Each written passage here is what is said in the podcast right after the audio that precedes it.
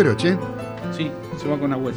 ¿Quién? El- Es, es el, hoy es la, la noticia del día en lo futbolístico, ¿no? Sí, sí. El tema de Messi. Y ya es como, viste, antes era un horizonte muy Apa- lejos. aparece cada tweet, César. Ah, de sí, bueno, sí, hay cosas, hay cosas que son, este, que son irracionales. Aparece con la camiseta de River. Nah, nah, irra- irracionales, pero. Irracional. Irracionales. Pero la realidad es que ahora ya hay una luz eh, que. Para 2021. Para el 2021. Y la relación. Hay estaba- lúmenos en los polvorines. Vos sabés que en los polvorines estaban sin luz ayer. ¿También? Ayer estaban sin luz en los polvorines. Se ve que no paga. Sí. Pero ahora por suerte tenemos luz. Ah, bueno, menos mal, Dani. Me, me- me alegro, Gracias. Dani. Tenés, tenés- Gracias a Dios, Me- Messi, Messi, Messi, Messi, queremos el fútbol. Así que por eso estás conectado. Si no, no te tendríamos capaz. Messi, Si no Messi tuvieras luz. la camiseta de River puesta porque no va a ir a River a jugar, va a comprar el club. directamente. Estaría bueno, ¿eh? Algo de mosca tiene. Sí, sí. eh, bueno, Pero mira, no, no sé si hace falta tanta mosca ¿eh? para comprar River con la deuda que tiene y todo. La verdad que. Creo que con un sueldo de Messi Cualquier estamos. club, cualquier club, Medio cualquier club argentino lo puede comprar, pero chistando los dedos me parece. Yo ¿eh? creo que sí, saca la plata del bolsillo. ¿eh? Sí, oye, acá en Argentina con, con 100 millones de dólares hace un desastre. Sí. Che, ¿qué me cuentan el día del locutor hoy? Mirá vos, Feliz día a todos los locutores. Feliz día a todos los A todos los locutores. ahí los muchachos de, de Radio del Pueblo y Claudio que lleva la voz cantante en la No, no, locución. no. Pero yo no soy locutor. No, no, yo tampoco. Yo tampoco. No, no, vamos, no nos vamos a atribuir títulos que no tenemos. Que no, no corresponde. Eh, no corresponde. No, no se atribuyan, no se atribuyan nada, pero la, la- la locución en cuanto a, la- a quien lidera ahí este, el tema de la locución, sin ninguna duda, este, Así que, No, pero parte, la, la locución, eh, ¿sabes qué pasa, Dani? Vos- yo estoy acostumbrado, ¿sabes que mi vieja era modista, ¿no? Cuando, cuando todavía trabajaba, era modista. Yo estoy acostumbrado desde chiquito a estar escuchando la radio, porque mi vieja tirando de la aguja escuchaba la radio, su compañía era la radio, ¿sí? Todo el santo día. Y estoy acostumbrado a escuchar, qué sé yo, el show del minuto de Hugo Guerrero Martínez, a escuchar a eh, Héctor Larrea a la mañana con Rapidísimo. Eh, Rapidísimo. Claro, claro, escuchar todas esos, esos eh, bueno, después ya yo elegir a Juan Alberto Badía, los programas de Badía, o sea, los programas de Badía, ya sean por radio o por televisión, la, la calidad que tenía Badía, ¿no? Y la calidez para hacer un programa, que vos un poco, un poco uno, a lo mejor los pibes hoy en día no, no- no conocen otra cosa, pero vos lo escuchabas, ya. escuchás ahora los programas que hacen todo gritando, ¿viste? Y qué sé yo, vos veías un programa de Badía, tenía un nivel todo, una calidad, ¿no? Eran realmente locutores, locutores, locutores, ¿no? Que hicieron escuela dentro de la locución argentina. Así que yo un poco estoy guiado por todo eso, de haber tener metido en la cabeza, ¿no? No sé, ¿en, Uruguay tenés alguno? Sí, también. Y aparte está mostrando, Negro, que sos este, persona de, de- De edad. de- no, de riesgo, de riesgo de COVID. De riesgo, claro. Sí, sí, sí. Este, Sí, bueno, por supuesto. le- Les, comento cuando yo iba a la escuela, era muy chico, allá por los años 70. Eh, la abuela, eh, mi abuela, la mamá de mi mamá, era una poeta uruguaya y le escribía las famosas este, a las radios, las, las, las- las comedias, decía yo, ¿no? Claro. Las novelas de radio que había. Hacía le- eh, letras. Claro, letras. Y había este, un, un programa de radio a la mañana en Radio Carve, una radio uruguaya. Y entonces mi mamá, cuando Sí, nosotros, Carve, sí, cómo sí, no. nosotros nos levantamos temprano para ir, a- para ir al colegio. Colegio vos. Al colegio. Y entonces mi, mi- mi vieja ponía, a- a- este, había una Sí, media hora César, duraba. Para, para, para, para, para. César, ¿vos te ponías el moño ese azul? No, no, no La tuve la suerte. la No, fui- moña. Fui, a un colegio, fui a un colegio privado. Yo fui a los hermanos maristas de, de, de- de allá de, mi ciudad. Uh, pero hay que denunciarlo, eso, Eduardo. Eso- bravos. eso- Oh, no sabía Pero hay que que era. denunciarlo. ¿Qué te enseñaron algo? No te enseñaron nada, Sí, no aprendiste aprendíamos, nada. aprendíamos, a los golpes, pero aprendíamos ¿Sí? ahí. Ahí no repetía, ¿eh? No, no repetía. Eran bravos los eh, alemanes, eran los maestros que yo tenía en esa época. Alemanes, ¿qué Sí. podés esperar? El maestro Eugenio era. Maestros no, no me olvido de alemanes en Uruguay. Ah, No me olvido más del maestro Eugenio. Bueno, ¿Y la radio la escuchaban? sí, escuchamos Radio Carve a la Lo que mañana. quedaban Sí. del del. Ah, y puede ser, Sí, ¿cómo no? puede ser, sí. Claro, sí, casi seguro, hay un montón de Graspi habitantes en Uruguay. Sí, hay muchos, sí, El hay. de Graspi. Sí, hay. De Graspi. Che, viste que eh, cambiando un poco de tema, yendo a, a algo un poco, ya saludamos a los locutores, un poco más triste. Falleció Bocón Frasino. Ustedes me van a decir quién es Bocón Frasino, ¿no? Se- Carlito seguro lo debe conocer a Bocón Frasino. ¿No, Carlito? Yo no tengo la suerte. Yo tampoco. ¿No? ¿No? con- no, nadie, ninguno. Pucha. No. Esta semana falleció Gadi Pampillón. Gadi Pampillón, guitarrista, Guitarrista, sí, de La. Torre, ¿sí? De La Torre con eh, Patricia Sosa. Con Sosa, sí, sí. Bueno, hoy trajimos música para escuchar de Gadi, un temita de Gadi Pampillón. No, de- no es de él, pero lo está tocando él y cantándolo él. Y, pero hoy me enteré, a la mañana me avisa Guille, Guille Cabral, el, el Sí. Jimi Hendrix de, de Barracas, me avisa que falleció Bocón Frasino. Bocón Frasino fue uno de los... O sea, antes tocó con Papo en una banda que se llamaba Engranaje, pero cuando se separa Almendra, una de las separaciones de Almendra, el Flaco Espineta forma un- una banda que se llama Pescado Rabioso, un trío en principio. Espineta, Black Amaya en batería y en hacía falta un bajista y tocó Bocón Frasino el bajo, que era guitarrista. Mirá. Después se suma Cutaya, Carlos Cutaya en los teclados. Pero eh, ese primer Pescado Rabioso formó parte de Bocón Frasino y tiene algunos temas compuestos en coautoría con eh, el Flaco Espineta, ¿no? Como Me gusta ese tajo, por ejemplo. El tema Me gusta ese tajo es de, es de Bocón Frasino con Espineta. Eh, o este, Algo flota en la laguna. Esos temas son de Dulce Tres Nocturno, esos temas son de, de Bocón Frasino. Y me enteré que falleció un problema hepático, 70 años tenía. Te iba a decir que por- no debería tener más de eso. 70 No, años, el que, no, que era joven, más joven todavía era. eh, Hoy a los 70 años todavía sos joven, sos pero joven. eh, tenía 58, Pampillón sí. Ah. Pampillón, ves, ahí tenés una mala praxis. Pobre Pampillón se nota, en- hace un año y pico se nota él en el cuello, toca, tiene un- una, una- una dureza, un, un bulto. Y se, va, se fue a hacer atender a la- al hospital en la provincia de Buenos Aires, el hospital Fiorito, y parece que no le llevaron mucho la punta, dijeron no es nada, qué sé yo, se quedó tranquilo, ahora cuando, cuando se fue a hacer ver, no hace tanto, acá en Capital, le dijeron, no, pará, flaco, estás hecho pelota, ya, tenía- ya estaba re avanzado. Mirá vos. Así que pobre Gadi, Re joven. este, una, una, una muerte triste. La verdad que a mí me, me sorprendió porque 58 años, ¿viste? Claro, es joven. un tipo joven. Tipo joven. Va, ya estoy ahí. Yo, Sí. Eh, Era más chico que el capitán. Seguro. Más chico que yo, seguro. Che, pero peleá la hora que. Che, Nico, larga la cortina, dale, que vinimos a hacer un programa de radio acá. Dale, dale, dale con la presentación. Es el ángel de la victoria que has llegado, está posado.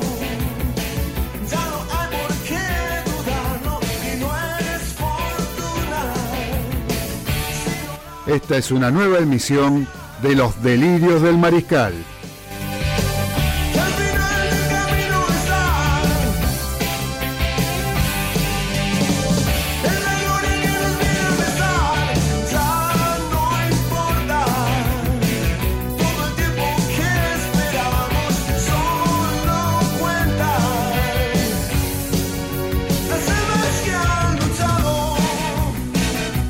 Los acompañaremos durante dos horas con la mejor opinión del acontecer deportivo y todo el rock argentino.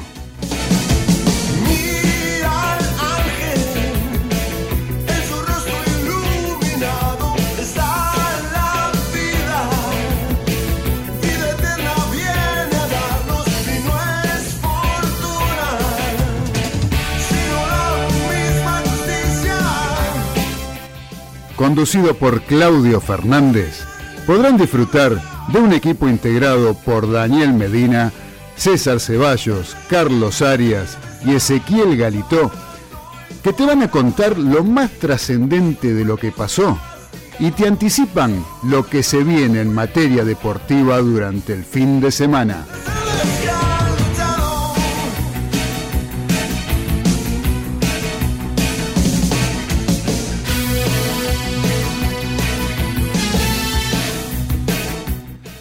No te muevas de Radio del Pueblo, que ya comienza Los Delirios del Mariscal.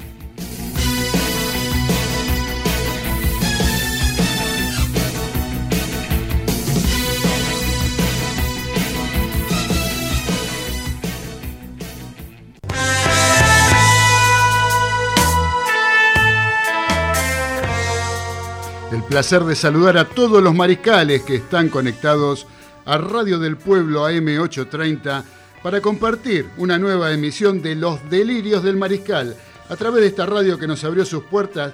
E estamos muy contentos y muy felices de estar en esta radio porque realmente se puede trabajar con toda libertad y con toda normalidad. Eh, tuvimos muy buenas repercusiones con los primeros programas. Eh, recuerden que se puede estar viendo a través del canal de la radio que tiene en YouTube, que se llama AM Radio del Pueblo. Así se llama el canal de YouTube. Si ponen en YouTube AM Radio del Pueblo en este momento, van a poder estar viendo nuestros bellos rostros y deleitándose de nuestras voces de locutor que tenemos en el Día del Locutor. Así que bueno, recuerden todas estas cosas, nuestro teléfono, nuestras vías de comunicación son el 4371-7046 y 4371-7045. Lo digo bien, en realidad vamos a decirlo en orden. 4371-7045 y 4371-7046. Entonces estamos dando comienzo a esta nueva emisión que nos quedan dos horas por delante y estoy apurado y acelerado porque siempre nos quedamos cortos con el tiempo. Y entonces, para eso los voy a saludar a la mesa, de saludar a los muchachos, los que estamos presentes en el estudio, que son el señor Ezequiel Galito, ¿cómo anda? Todo bien, Claudio, un placer estar de vuelta acá en Radio del Pueblo. El uruguayo más famoso después de Enzo Francescoli y sobrino del recio marcador central de Peñarol de Montevideo, el Indio Olivera. Me estoy refiriendo a mi amigo, compadre, el señor César Ceballos Olivera. ¿Cómo gracias, anda? Gracias, Negro, por la bienvenida. Buenas tardes a todos. Y bueno, contento de estar acá en, en la M del pueblo, así que Vamos todavía. Estamos acá. ¿Cómo Estamos estamos, con la firmes. M830? Eh? estamos a full. ¿Cómo anda la gente de los polvorines con el capitán de ese sitio? ¿Cómo anda don Daniel Medina? Acá estamos muchachos con luz, gracias a Dios. Y este y bueno, un gusto estar en, en- en del pueblo y para el pueblo, ¿eh? como siempre. Muy bien, querido Dani. Y el señor de la voz de la experiencia, me refiero al señor Carlos Arias, directamente desde la localidad, desde el barrio de Caballito. ¿Cómo anda, querido Carlitos Arias? Muy bien, muy bien. Eh, una, una consulta, negro. A ver, Vos que haces, eh, hiciste la retroponderosa, la serie. sí. Eh, dijo Trump que él con el barbijo puesto se sentía llanero solitario. No me ¿No dé. antiparra llanero solitario? ¿Cómo? Antiparra, tiene, razón, ¿no? ¿Tiene Tiene- antiparra? Sí, señor. Y el indio toro. Hay que ver que se pone toro. ¿eh?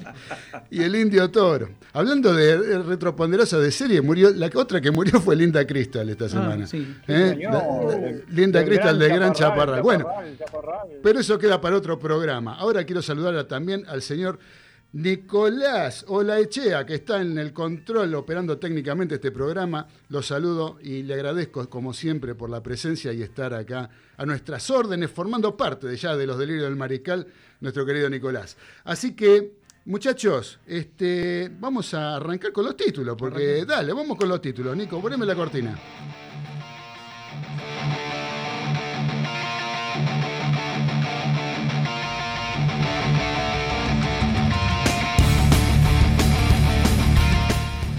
Luego de la salida de Luis Faescola del Olimpia Milano y de la postergación de los Juegos Olímpicos de Tokio hasta el 2021, se temió por el retiro del último integrante de la generación dorada.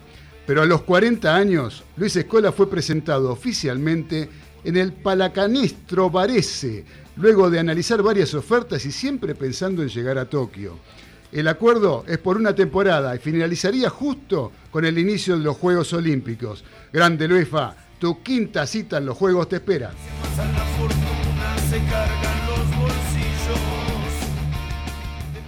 Éramos pocos con la pandemia y apareció el AFA Gate.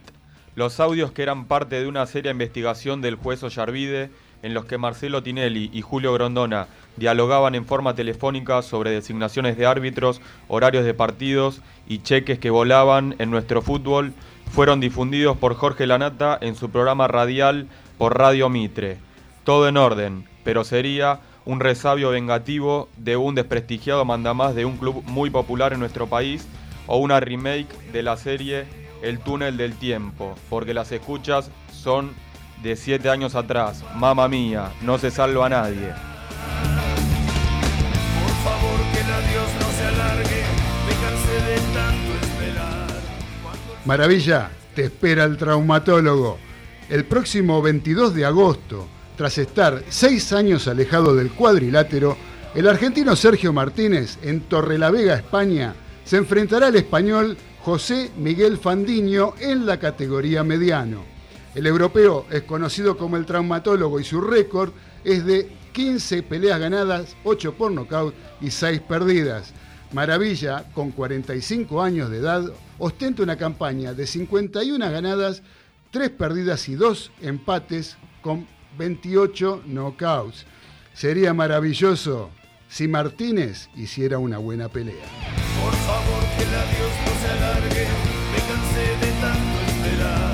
Cuando el fuego crezca quiero estar allí. Bueno, se larga el circo de la Fórmula 1 en Austria. El próximo domingo en, Es- en Spielberg se celebra la primera carrera de la categoría del año. Vuelven con protocolo al extremo y grandes restricciones de todo tipo para evitar la pandemia. Todo el rugir de los motores en una burbuja austríaca. Hasta los, hasta los hisopados de los corredores se difundieron por las redes sociales. Mostraron su sufrimiento patético el de los pilotos, ¿no? El sufrimiento patético de los pilotos. Este, eh, bueno, muchachos, ustedes aguantan cosas peores dentro del habitáculo. No se van a achicar porque le meten un palito 5 segundos en la nariz. Que no se diga.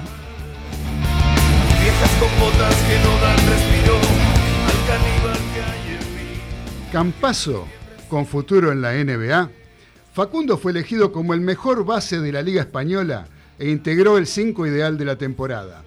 El subcampeón del mundo con la selección argentina en el Mundial de China 2019 se asentó en Europa y suena cada vez más fuerte la posibilidad de seguir su carrera en la elite del básquet. Desde el sitio oficial indicaron que Campazo está en el momento justo para el salto a la NBA. Esto, entre otras cosas, depende de solucionar el tema de la rescisión de contrato con Real Madrid. A rezar, Facu, la meca del baloncesto te espera.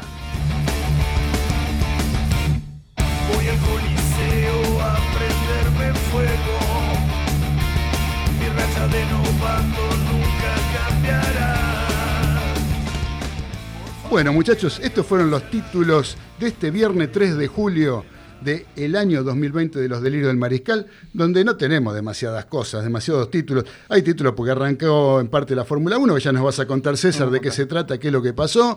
Tenemos algunas cosas como el enojo de Messi, pero yo, eso lo pueden encontrar en cualquier parte. En este programa nosotros nos ocupamos de opinar de otras cosas. ¿Y saben qué armé? ¿A qué no saben lo que armé? Por ejemplo, armé cómo quedaron integrados los cuerpos técnicos de los 24 equipos de primera división. Muy bien. Está bueno eso. Está bueno. Eh, por ejemplo, ¿quién de eso? No se dice nadie. a ningún lado, están todos hablando de que Messi dijo que, que se peleó, que esto, que el otro, que, que se enojó con el técnico, que no quiere el proyecto del Barcelona, que acá, que allá. Bueno, vamos a decir acá cómo está en el fútbol argentino si se arrancara a entrenar, cómo, quiénes dirigirían a los equipos de primera división. Por empezar, son 17 que continúan en sus clubes. Seis nuevos, sin nuevos contratos, y uno que dirigió dos prácticas, ¿sí? Y no llegó a debutar. No, te gusta. De los 17 que siguen, hay 7 que renovaron sus vínculos en plena cuarentena debido al coronavirus y uno que está a punto de hacerlo. Se trata de los 24 técnicos de la liga profesional. El mapa se completó con Juan Manuel Asconzábal como flamante de T de Unión. Esta es nuevita, fresquita, arregló Asconzábal para dirigir técnicamente Unión de Santa Fe. Los nueve que siguen, los menciono. ¿Quiénes son? Marcelo Gallardo en River, Miguel Ángel Russo, que es el de mayor edad, 64 pirulos, tiene Russo, es el más viejo de todos. Lucas Pusineri, 43, eh, en la edad, ¿no? Sí. Eh, Pusineri en Independiente, Russo en Boca. O sea, es- me parece que hay alguno que ni siquiera hace falta andar, no, este, decir dónde están. andar diciendo dónde está. Pero Sebastián Becasese en Racing, Leandro de Sábato, ¿a dónde está Leandro de Sábato? En estudiantes. Muy bien, señor. Hernán Crespo, ¿a dónde está? Eh, Banfield. No. No, le erré. Defensa y justicia. Ah, defensa y justicia. Defensa y perdón, Justicia, perdón, perdón. muchachos. Bueno, mejor no sí, pregunto sí, más. no pregunto más. Diego Dabove, ¿sí? Argentino Junior, Israel Damonte en Huracán, Eduardo Domínguez en Colón de Santa Fe. Esos son los nueve que siguen con el contrato que ya traían. Hay siete que renovaron, ¿sí? Maradona en Gimnasia, el ruso Zielinski en Atlético de Tucumán, Frank Kudelka en Newells, Luis Ubeldía en Lanús, Sergio Rondina en Arsenal, Ángel Hoyos en Aldo Civi y Gustavo Álvarez en Patronato. Esos son los siete que renovaron. Hay un DT que está a punto, ya tiene medio todo cocinado para arreglar, que estamos hablando del indio Alexander Medina, Garca, de Talleres de Córdoba. ¿sí? De Talleres de Córdoba. Ese es el que está por arreglar. Y hay uno que solo dirigió dos prácticas. ¿De qué club es, capitán, el que dirigió dos prácticas? Del Club Atlético San Lorenzo de Almagro. Muy el, bien. El entrenador invisible. Creo Entonces, que fue claro. hablamos de Mariano Soso. Soso. Exactamente. Mariano Soso es eh, uno de esos técnicos que, que se toman ahora, ¿no? De esos muchachos que uno dice, ¿de dónde salió? Como, como Becasese, ¿no? Son tipos que no han jugado al fútbol, qué sé yo. Este, pero bueno, dirigió dos prácticas solamente, no dirigió el equipo en primera división, hasta ahora en ningún partido oficial, Soso. Ese sigue en San Lorenzo de Almagro. ¿Y los seis nuevos quiénes son? Los DT nuevos. Cristian González en Rosario Central, o sea, Kili González. Mauricio Pellegrino en Vélez. ¿Sí? Ese, yo no lo tenía, que estaba Pellegrino en Vélez. Le digo la verdad que es nuevo, arregló con Vélez Arfield. Javier Sanguinetti en Banfield, que lo va a reemplazar a Julio Falcioni, que Julio Falcioni va a quedar con un cargo eh, como de director deportivo del club o algo por el estilo. Va a seguir estando, pero dirigiendo el primer equipo va a estar Javier Sanguinetti. Alfredo Berti, el marinero Berti, en Central Córdoba de Santiago del Estero. Lo dijimos ya Juan Manuel Asconzábal en Unión de Santa Fe y Diego Martínez en Godoy Cruz. O sea que ahora ya están todos armados, a no ser que se produzca alguna cosa rara, que como siempre puede pasar en el fútbol argentino, nunca estamos libres de que pase alguna cosa media estrambólica. ¿no? Pero bueno, digamos que eso, eh, vamos para tener una noción de que si volviera al fútbol, ¿qué estarían haciendo? ¿Quiénes dirigirían las prácticas? ¿Cómo las dirigirían? No se sabe, porque va a haber protocolos y cosas que no se saben. Pero bueno, muchachos, no sé si les interesó esto. Está bueno, está bueno. Está bueno, ¿no? Para refrescar un poco, Bueno, sí. eh, tengan en cuenta que Soso, el director técnico de San Lorenzo de Almagro, no es ni conocido por los jugadores, ni siquiera le dio la mano en la época que no había pandemia. Claro, y ahora tampoco se las podría dar. Efectivamente, hasta fue presentado por el, por el presidente de San Lorenzo por redes sociales a, a los jugadores y al mundo entero. Y al mundo. Qué va. No, bueno, son cosas que pasan en San Lorenzo, están pasando cosas, ¿no? Que qué sé yo, no sé. Pero por ejemplo, con el mismo presidente, ¿no, Dani? ¿Tenés algo? ¿Qué- qué- Se, se conoció una, lo, lo decíamos recién en los títulos, eh, lo que se conoció de esta bomba que cayó entre Tinelli y las escuchas con Grondona, ¿no? Es el director técnico de San Lorenzo y vos siempre nos traes la información de San Lorenzo. ¿Qué, qué, qué- qué tenés sobre esto? Mira, es más o menos como el título, como el título lo dice. Hay unas escuchas este, que se dieron en un programa este, radial colega este, a través de Jorge Lanata, entre las cuales este, unas escuchas telefónicas en los que dialogaban de esa manera eran el presidente de San Lorenzo, este, en esa época vicepresidente de San Lorenzo, y, este, y Julio Grondona. ¿Era vice, era algo- vice, era vice de Lamens en ese momento? ¿O, o todavía no era? ¿Todavía no por- intervenía en la política del club así como con cargo? No, Porque es año vice- 2013. no, el 2000 el 2013 era, era vice de San Lorenzo, ¿está Sí, bien? 2012. Era. Ok, ok. Este, no, pregunto por, y por- este- por- de la ignorancia, no, ¿no? Está bien, era vice de San Lorenzo y sí tenía incidencia en el club, por supuesto. Claro, sí, Pero, sí, sí. este, eh, vaya que tenía incidencia, pero eh, yo está muy bien la, la acotación que hicieron muchachos del túnel del tiempo, ¿eh? como Sí. la serie, porque realmente esto pasó hace siete años, siete años, ¿eh? estamos hablando de más de 2.500 días. Correcto. Eh, eh, entonces, por eso el resabio que se dice de, de la venganza de un club muy de un expresidente de un club muy popular, el cual incurrió de la misma manera y se y se y se, y se dieron a trascender las escuchas en su momento. Ustedes recuerdan, hace tres años, este, cuatro años, dos, no recuerdo bien, este, y reconoció que había hecho esas escuchas, ese, ese expresidente de uno de los clubes más populares de acá, y no pasó absolutamente nada. No se, no se, pas- no, no se supo qué pasó con, con esas escuchas, ni hubo sanciones, ni nada por el estilo. Es algo similar. Es este, en el sentido de que eh, el diálogo de las escuchas dicen de acomodar árbitros, Sí. buscar árbitros para, para determinados partidos, cambiar de horarios eh, a San Lorenzo de Almagro, cosa que muchos años después, seis años después se hizo. Sí. Seis años después se hizo. En el 2019 San Lorenzo empezó a cambiar los horarios por el tema de los robos en las inundaciones del estadio Sí. y el tema de unos cheques eh, este, que estaban para la, la, eh, el arreglo de algunas cosas en el estadio de San Lorenzo de Almagro, sobre todo en una época que se cayó la tribuna, algo medio gracioso para Claudio y para mí, sí. pero la tribuna visitante y que estaban con, en- realizados en forma logística por los corralones del presidente en- entonces de la AFA, Julio Grondona. Correcto. Los materiales Eh, voy a comprarlo en el corralón de Don Julio. Claro, hay que En el corralón de los juegos. Las proyecciones hasta ahora son que eh, Tinelli, el presidente de San Lorenzo, eh, eh, pide explicaciones por qué, por qué han salido estas escuchas ahora, con qué intención, obviamente, la intención es obvia me parece, y que en caso de que no se pruebe nada, el querellante va, va a ser él.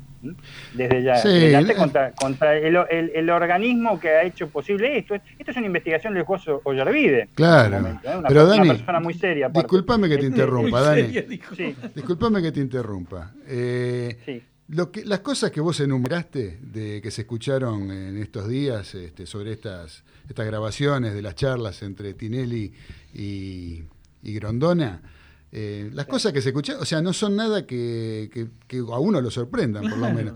Lo hacen todos los, lo, han hecho y lo seguirán haciendo, yo creo, eh, todos los directivos del fútbol argentino. Entonces, Exacto. este, me parece que acá hay otra, otro tipo de animosidad, más cuando estamos hablando de algo que pasó hace siete años. ¿no? Y, de, y de algo que lo piden, pero absolutamente todos, los más grandes, los más chicos. Este, Todos.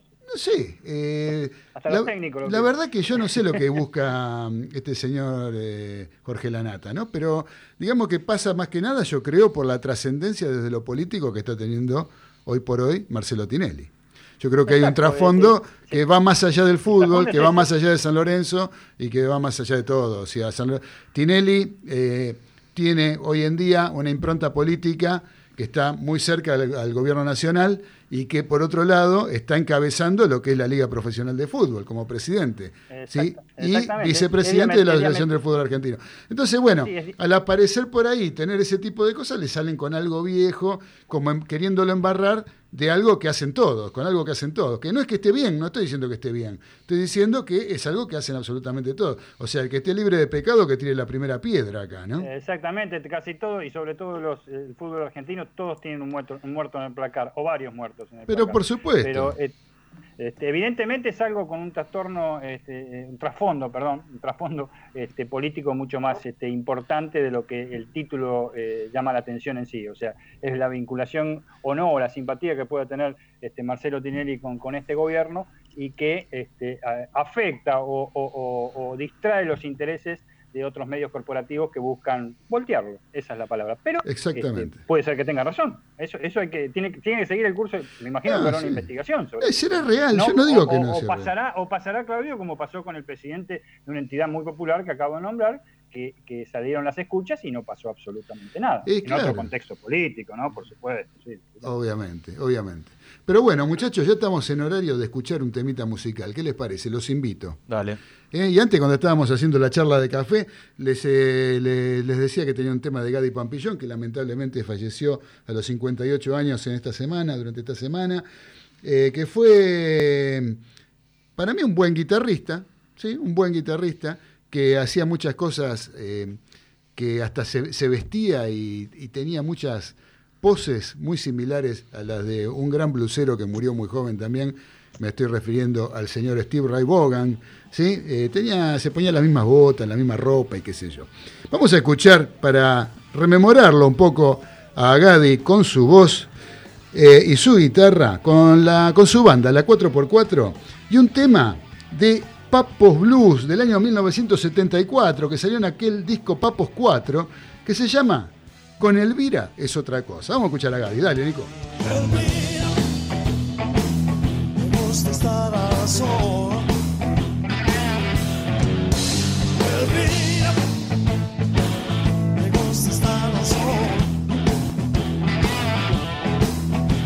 Todo día, todo tiempo, me gusta estar a solas.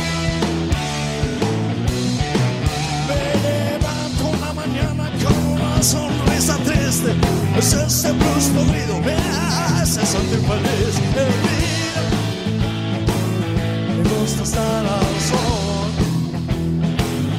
Ah, Todo el día, todo el tiempo, me gusta estar al sol.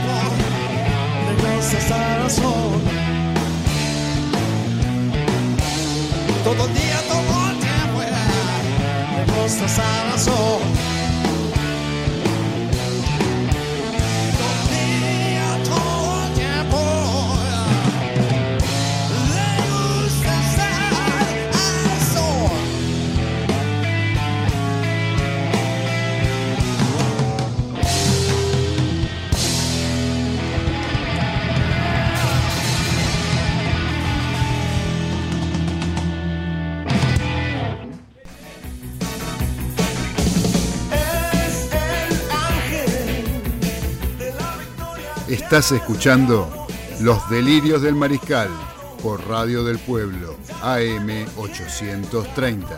Y no eres fortuna, sino la misma justicia.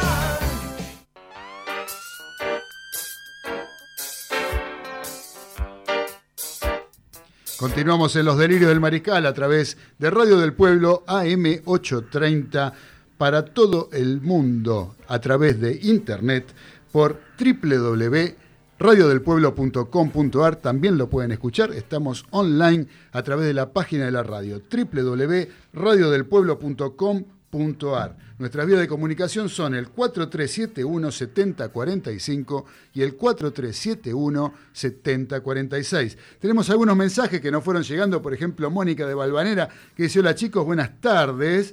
Está saliendo un lindo programa. El tema Elvira Hermoso, cariños para todos. Bueno, Qué le gustó. Elvira a Una Moni fenómena, de Balvanera. Te mandamos un beso grande, querida Moni, desde acá. Eh, también tengo un audio, un audio que está llegando directamente, en directo, sin escalas, de el barrio de Barracas. Mirá. Así que vamos a escucharlo. Hola mariscales, bueno, buenas tardes. Es para saludarlo, bueno, ya estoy conectado hace rato. Lo que pasa es que recién puedo mandar el, mensaje. Bueno, espero que tengan un excelente programa y, y sí, un bajón. Este, las dos noticias encima en la misma semana, creo que un día o dos, la muerte de dos músicos argentinos, así que bueno, pero no sé, así es la vida. Gracias, querido Guille. Guille Cabral, nuestro amigo Guille, el Jimi Hendrix de Barracas, que nos está mandando este mensaje eh, y que no. La verdad que sí, es una pena todo esto que pasó, sobre todo.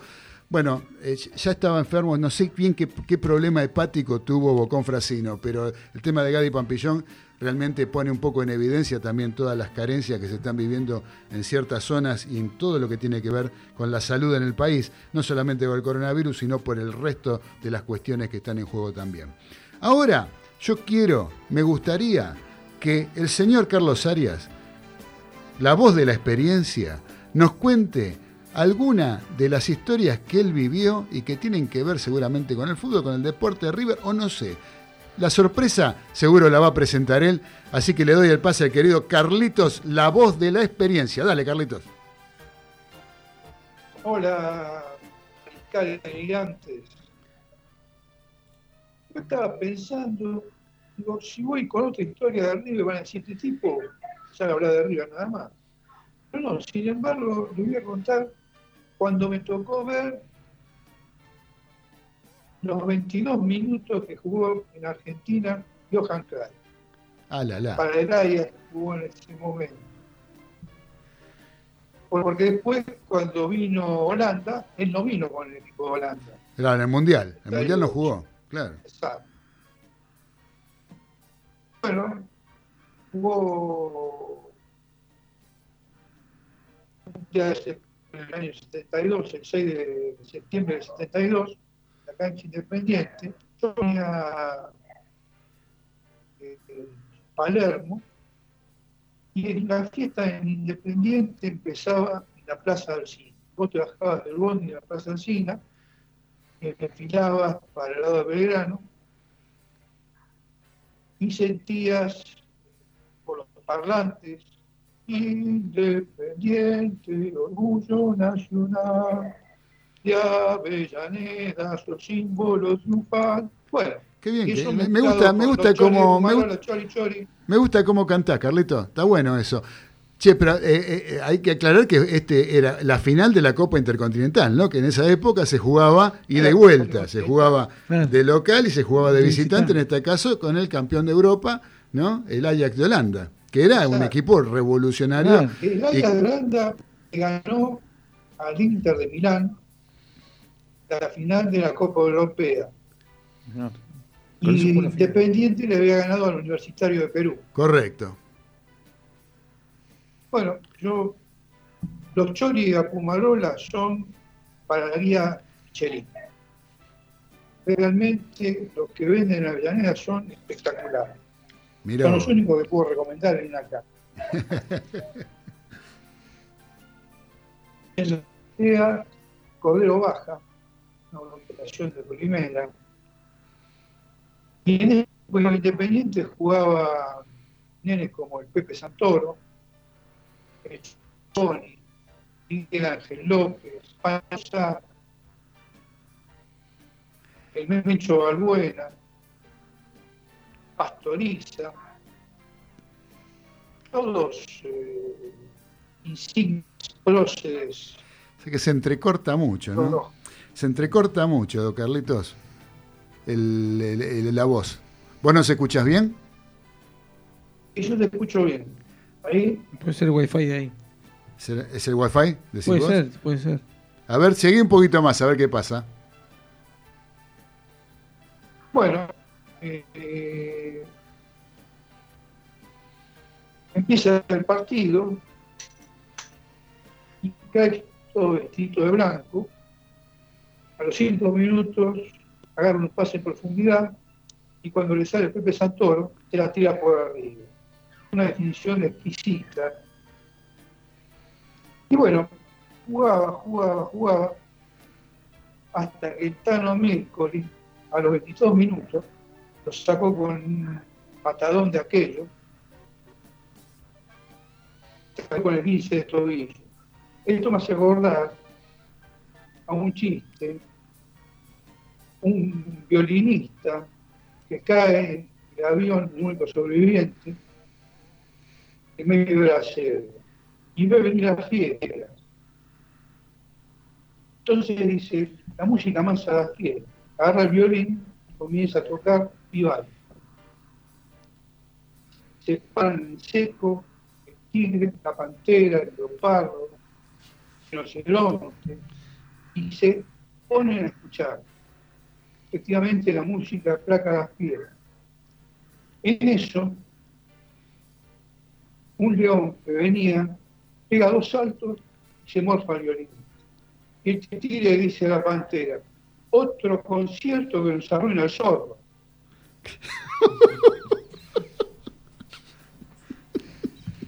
Está lo mismo, es el sordo del partido. Y eso está relacionado con Claro. Johan Cruyff, digamos. Claro. ¿Eh? Claro, Claro. creo que es el violinista. Ese violinista, claro, claro, claro. Bueno, Carlitos, fue tremendo, fue tremendo ese partido porque después lo marcó para siempre el hecho de que no querían venir los equipos Bueno, no, europeos a jugar la el final acá. tiempo- en segundo tiempo no quiso salir de la. Claro, No quería salir porque lo partieron, no solamente a Craig, todo el equipo. todo el equipo, todo el equipo. Ahora, al final salieron, hizo el gol del empate de Pancho Sá, Sí, impresionante. Y después eh, había que ir a Holanda, con el 1 a 1, no había goles visitantes, no había nada, así que era un 1 a 1. Allá se comieron tres, hicieron precio. Sí, sí, sí, fue, era un equipo tremendo, que fue la base para después lo que fue el fútbol total de Holanda La 74 naranja en el. Mundial de Alemania, claro, eh, la naranja mecánica, la famosa naranja segundo. Exactamente, exactamente. Yo creo que debe ser uno de los pocos subcampeones que se lo reconoce más que el campeón, ¿no? Eh, en, la Sí, historia de los mundiales, Vos fijate que que la gente se acuerda bien de los dos subcampeonatos que tiene la, Holanda. Holanda, claro. Sí, sí, sí. Con nosotros y Alemania. Sobre todo el de Alemania. Sobre todo el de Alemania, que fue todo Sí. una novedad cómo jugaba ese equipo, que era maravilloso verlo jugar. Hoy en día lo pueden ver en YouTube, hay, hay imágenes que realmente uno lo- se pone a verlo y, y era realmente fútbol total, como se lo llamaba. ¿no? Así que bueno, querido. para- cambió Sí, el curso del fútbol para mí. Es sí, sí, Dani, sí, sí. Prácticamente. Sí. voy a dejar, voy a dejar para los mariscales una, una frase de Lutier A ver, que dice que hay dos palabras que van a abrir las puertas durante toda su vida. Tire y empuje. Gire y empuje. abre todas las puertas. Muy bien. Muchas gracias, querido Carlos Arias, la voz de la experiencia en los delirios del mariscal, ¿sí? Donde estamos ahora, eh, tenemos un ratito, ¿sí? Antes de escuchar un tema y de ir a la tanda, vamos a hablar un poco. Usted, Galito, ¿qué trajo de, vamos a la actualidad, a lo que tiene que ver con el día de hoy en el fútbol argentino y de su equipo? El equipo que usted es hincha, que usted es socio, que usted eh, acompaña y que usted conoce tanto. ¿sí? Usted, le, usted le gusta el fútbol, ¿no? Sí, sí, me encanta. ¿Sí? Sí, ¿Y, por- y cómo eh, es que le gusta a Buffarini si le gusta el fútbol? Claro, no se entiende. No se entiende. Eh, son gustos. Me parece. Sí, no, sí, sí. Ah, ah, es Pero- la historia más del o sea, capítulo es un- una- Buffarini y, y Carlos, eh, el señor Fernández, el señor Galito, escúchenlo. El señor, eh, claro, Galito, eh, es, pero es una cuestión sentimental, digamos. O sea, no, Sí, se- sí, yo ya lo no seguía tiene, en- no tiene justificativo. Ya lo seguía en Ferro. ¿A usted Ah. lo seguía en Ferro? Sí, sí, sí. Mire que hay que correr para seguirlo a Buffarini, hay que correr. sí, ¿eh? sí, sí, pero en, en Ferro me, me pareció que, que anduvo bien, San Lorenzo, y ahora en Boca me parece que. Por ejemplo, ¿qué le vio hacer a Buffarini usted para que me diga que, que andaba bien? No, buena- buenas corridas. eh, Buenas corridas. sí. o sea, buenas- podríamos ponerlo, por ejemplo, en los Juegos Olímpicos, 100 metros libres, usted piensa que No, no, pero traba bien, para mí defiende traba bien. Para mí defiende Traba bien. bien, o sea, está en Sí, sí. Palermo, digamos. No, ahí. no, no, traba, traba la pelota. Corre Ah. cuando mete. Para el chiste, pues. Y te corre cuando mete un gol este, de equipo contrario y él corre para su puesto. Sí, yo le decía que Sí. en la cancha de Boca, viste que sacaron los, los acrílicos, parece que Claro, sacan los sí, acrílicos. se En la platea. Eh, para que no se estrole Claro, apuesto del el lado del el otro lado tiene que sacar los palcos, ya sería más complicada la cosa, pero Pero hoy en día está el tema muy caliente con Carlos Tevez. No me diga. Ahora salió a hablar también el ex arquero Geneise Oscar Córdoba, que Boca está por encima de los nombres, pero creo también que es medio amigo de Jorge Bermúdez, el patrón, y bueno, eh, me parece que no, no se manejó bien el colombiano con las declaraciones en redes sociales, pero bueno, yo creo que Carlito, que Carlos Tevez va a seguir, pero yo veo una situación parecida a la de Riquelme en su momento, Juan Román, Juan Román Riquelme con Angelici, como que estaban ahí, y bueno, después eh, hay otros temas como... ¿Ya terminó con Tevez ahí? No, no, con- yo creo que Tevez va, va a seguir, pero eh, tiene ofertas para, para continuar, ¿no? por ejemplo, en Corinthians de Brasil, Corinthians de Brasil o West Ham de, de Inglaterra, que tuvo buen paso por esos clubes, porque Car- Carlito Tevez quiere mm, seis meses y Boca un año, un año y medio. Pero Tevez ya le dijo que sí al año. Pero parece que Boca... Habló, Tevez habló con, con, con Amial, Con Amial. ¿sí? Habló con Amial por un año. y claro, y, Amial le dijo eh, que, que- que- que fuera por un año. Eh, Riquelme dijo, bueno, está bien, por un año. Eh, el tema es que, o sea, Ri- eh, Riquelme, o sea, eh, Tevez, por un lado, eh, con Riquelme no se habla, Claro.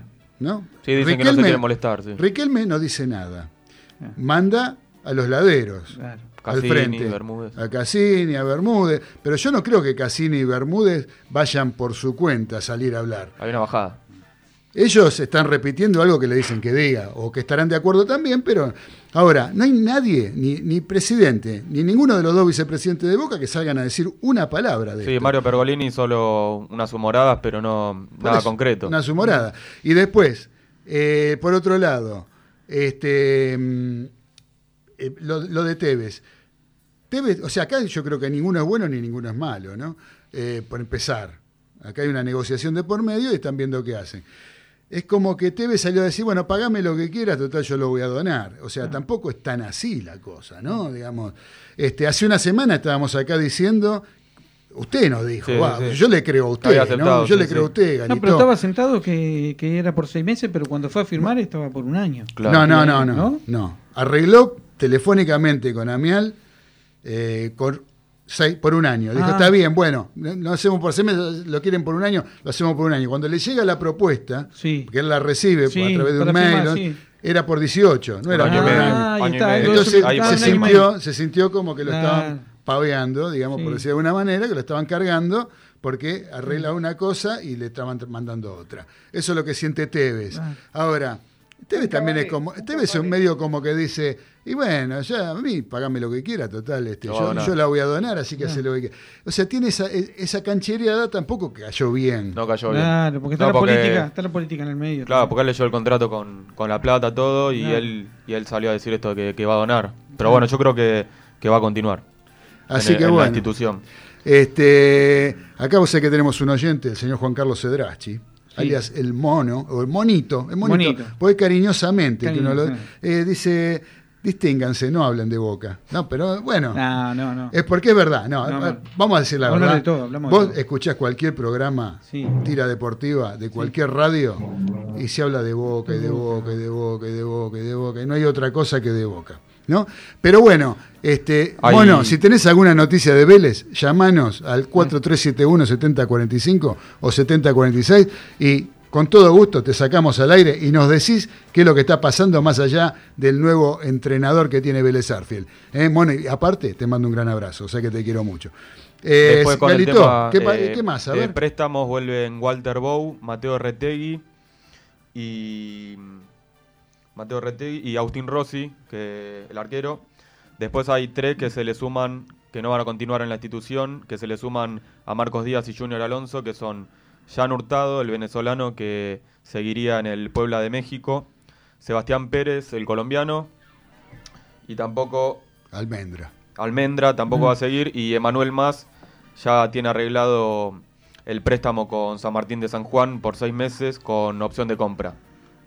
Y están avanzadas las negociaciones para que continúe Mauro Zárate y Franco Soldano desde el club griego Olympiacos. Están pidiendo un, un importe bastante alto, se está ocupando el representante de, de todo ese tema. Y, y este y este chico que se fue, eh, Junior Alonso, ¿no? Se fue. Sí, en Atlético Sí. Mineiro. Atlético Mineiro. Se fue. Bueno, Y me- después- me, o sea, me, me parece que era un buen jugador ese para. para- Era bueno, sí, era bueno. pero salió con el tema ese de la familia en Paraguay, bueno, Claro. terminó yendo a Brasil. Y después llegó una oferta por Bebelo Reynoso de la MLS, de Minnesota United, Sí. que fue rechazada, 4.7 millones de dólares por el 80% del pase. Eh, desde Boca le avisaron que en enero rechazaron una oferta por el doble. Así que va, va a Sí, continuar. pero si Be- Bebelo le van a pagar tres veces más de lo que está cobrando en Boca. Ah. Por lo que tengo entendido. Sí. ¿Sí? Le ofrecieron cobrar tres veces más que lo ¿Vos te pensás que no, no, no, no se va a ir? Se va a ir, muchacho. Por más que Sí, Boca sí. le digan que no. se va Boca, a ir. Boca es dueño del 60%, el otro 20% Talleres de Córdoba y el otro 20% el, que lo, el club que lo formó en las infantiles. La última, ¿qué pasa con Olaza? Que usted me dijo el otro día que seguía en Boca. Y tengo entendido que no. No, que se eh, vuelve al Celta de Vigo. Celta, Celta de Vigo al final eh, va a continuar ahí porque Celta de Vigo va para el seguro y va a estar hasta final de temporada y seguramente continúe en 2021 en Celta de Vigo. Bueno, eso es todo lo que tiene del Club Atlético Boca Juniors. La verdad que un montón de cosas. ¿no? Un montón, Sí, sí, hay un montón bastante. de cosas. información. Bueno, ¿qué hacemos con Buffarini? Continúa, continúa. Va a la selección. ¿A qué? Bueno, no sé, pero acordate que lo van a Mire, llamar. si Buffarini va a la selección. No diga nada porque lo va a tener que cumplir, ¿eh? Va a jugar la selección. No, no, lo voy a cumplir. Ah, bueno, Si- cumplilo. Si, si Buffarini va a la selección, Sí. Olvídese que la selección se olvide, o sea, de mí que se olvide la selección. La selección, el entrenador, Todo. y todo Messi y quien Todo. sea. Tuvo un paso cuando tuvo Bausa. Un paso, sí, un paso en falso tuvo. Yo- a mí me gusta. Y, y a la- y al público lleneizo también. Pero, eh, o sea, que traba bien. Usted porque un jugador traba bien me dice que le gusta. No, defiende bien. ¿Qué, tiene qué va a buen, ver a buen la cancha? buen juego aéreo. Es como, Buen juego aéreo. Ne- ne- negro, es como el caso de, ¿Qué juega de Chilaver. ajedrez? En los aviones juega el ajedrez, Pero en buen el, juego caso, aéreo. en el caso de Chilaver, cuando discutíamos en la tribuna, que la gente lo quería porque metía goles. Digo, pero es arquero, que ataque. No, no, porque a mí, yo, ¿sabe qué pasa? A mí, yo ya hace tres programas que estoy tratando de, De sacarle... cambiar, no lo vas a cambiar. Él ama a Buffarini. que no, pero no que, que no, yo no quiero cambiar Sí. eso. Yo lo que quiero es que me explique por qué. O sea, no Claro. me da un motivo Pero ya te- futbolístico. sí, no, bueno, pero corre, Para- te explicó, corre el tipo. Y eso, y eso, Y eso No, para mí con bien. eso ya le gusta. Usted No, no, jugador defiende bien. porque corre. Boca, Boca se caracteriza por, por la garra, el hue- los huevos, todo eso. Claro. Eh, Claro. pero bueno, eh, Isla, Isla yo creo que, que por ahí es, mejor porque es jugador de selección, ya tiene otra experiencia. O sea, ustedes con que un jugador corra, se tira al piso y ahí aplaude. ¡ah, qué bueno que No, es! yo no creo que no. Yo, me, yo creo, le digo la verdad, hubo otro burro en otra época de- en Boca que se llamaba Quique Rabina. Jugaba de lateral, pero por el otro El lado. que trabaja con la cabeza. Ese que trababa con la cabeza, me parece que al lado de Buffarini, y yo casi que le diría que Juan Pizorín. No, bueno, sí, eh, por ahí Mauricio Isla Así que tiene bueno. otro nivel. Otro nivel, sí, porque trabaja de, trabaja de, de- de albañil, tiene un nivel. Bueno, escúcheme, este, tengo un mensaje acá que dice, eh, hola, ¿qué tal? Soy Eduardo de Polvorines, Mirá. ¿sí? Eh, amigo de hace muchos años de Daniel, eh, de Daniel eh, alias Pacha. Gracias al ciclón, nuestro amor, nos conocimos. Ah, ese, acá hay un romance, parece, por medio.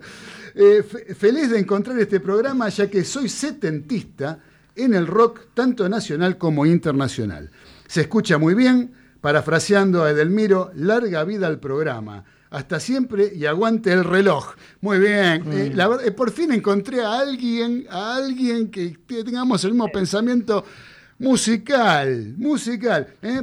Larga vida al programa, como decía Delmiro, en color humano, larga vida al sol. Larga vida al sol, larga vida al programa. Así que muchas gracias, este, querido Eduardo. Me alegro mucho de que estés escuchando los delirios del mariscal a través de Radio del Pueblo AM830. Ahora, antes de ir a la pausa, vamos a escuchar primero un temita, porque hubo un señor, para mí un gran guitarrista, y acá eh, seguro el señor Eduardo no me va a dejar mentir. Estoy hablando del señor Héctor Stark, que esta semana cumplió años. Hablamos tanto de que murieron, que murieron. Bueno, Vamos, vamos, a festejar un cumpleaños. Vamos a festejar un cumpleaños.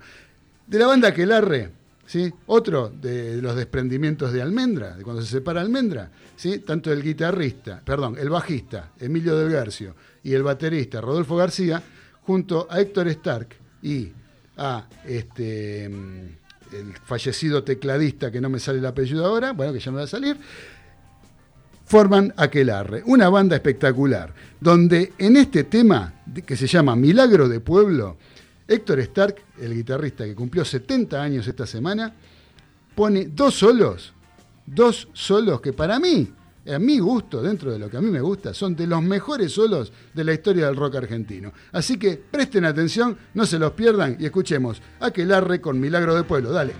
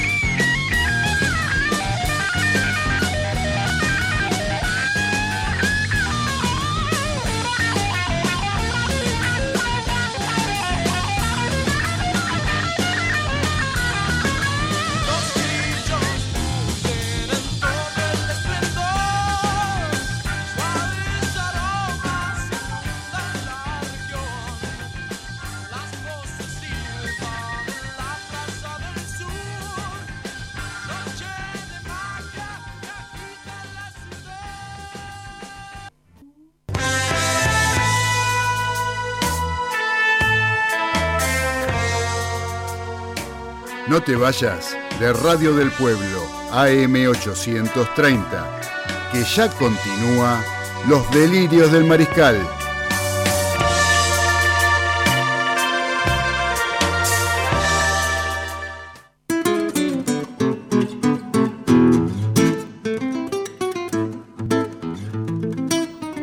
Continuamos en los delirios del mariscal a través de AM830 Radio del Pueblo. También nos pueden escuchar a través del canal de YouTube llamado AM Radio del Pueblo. Nos pueden escuchar y ver a través de YouTube en este canal que tiene la radio. También salimos por internet a través de www.radiodelpueblo.com.ar. En la página que tiene la radio también estamos en streaming. O sea que no hay forma de dejar de escuchar este programa, inclusive verlo. ¿eh? Así que bueno, les voy a hacer escuchar, tenemos un mensaje acá de una señora eh, que se llama Beba, Beba de Flores, Mirá. un mensajito que nos está dejando para todos los mariscales. Vamos a escuchar. Hola chicos, habla Beba. Me encanta con el entusiasmo que hacen el programa. Además está saliendo muy muy bueno. No solo entusiasmo que ponen alegría también. Así que yo paso un rato muy lindo escuchándolos. Un beso grande y que siga todo bien.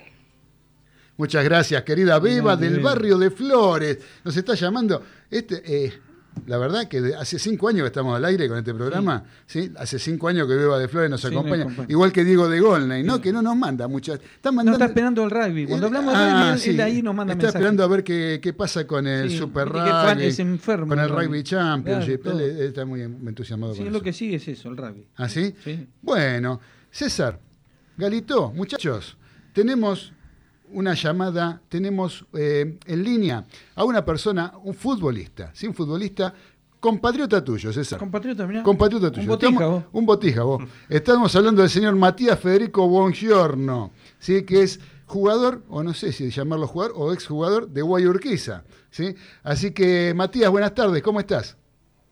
Hola, buenas tardes, ¿cómo andan? ¿Todo bien? Muy bien, y vos Matías, un gusto conocerte, saludarte y agradeciéndote que eh, nos dediques tu tiempo para hablar un ratito de fútbol con nosotros.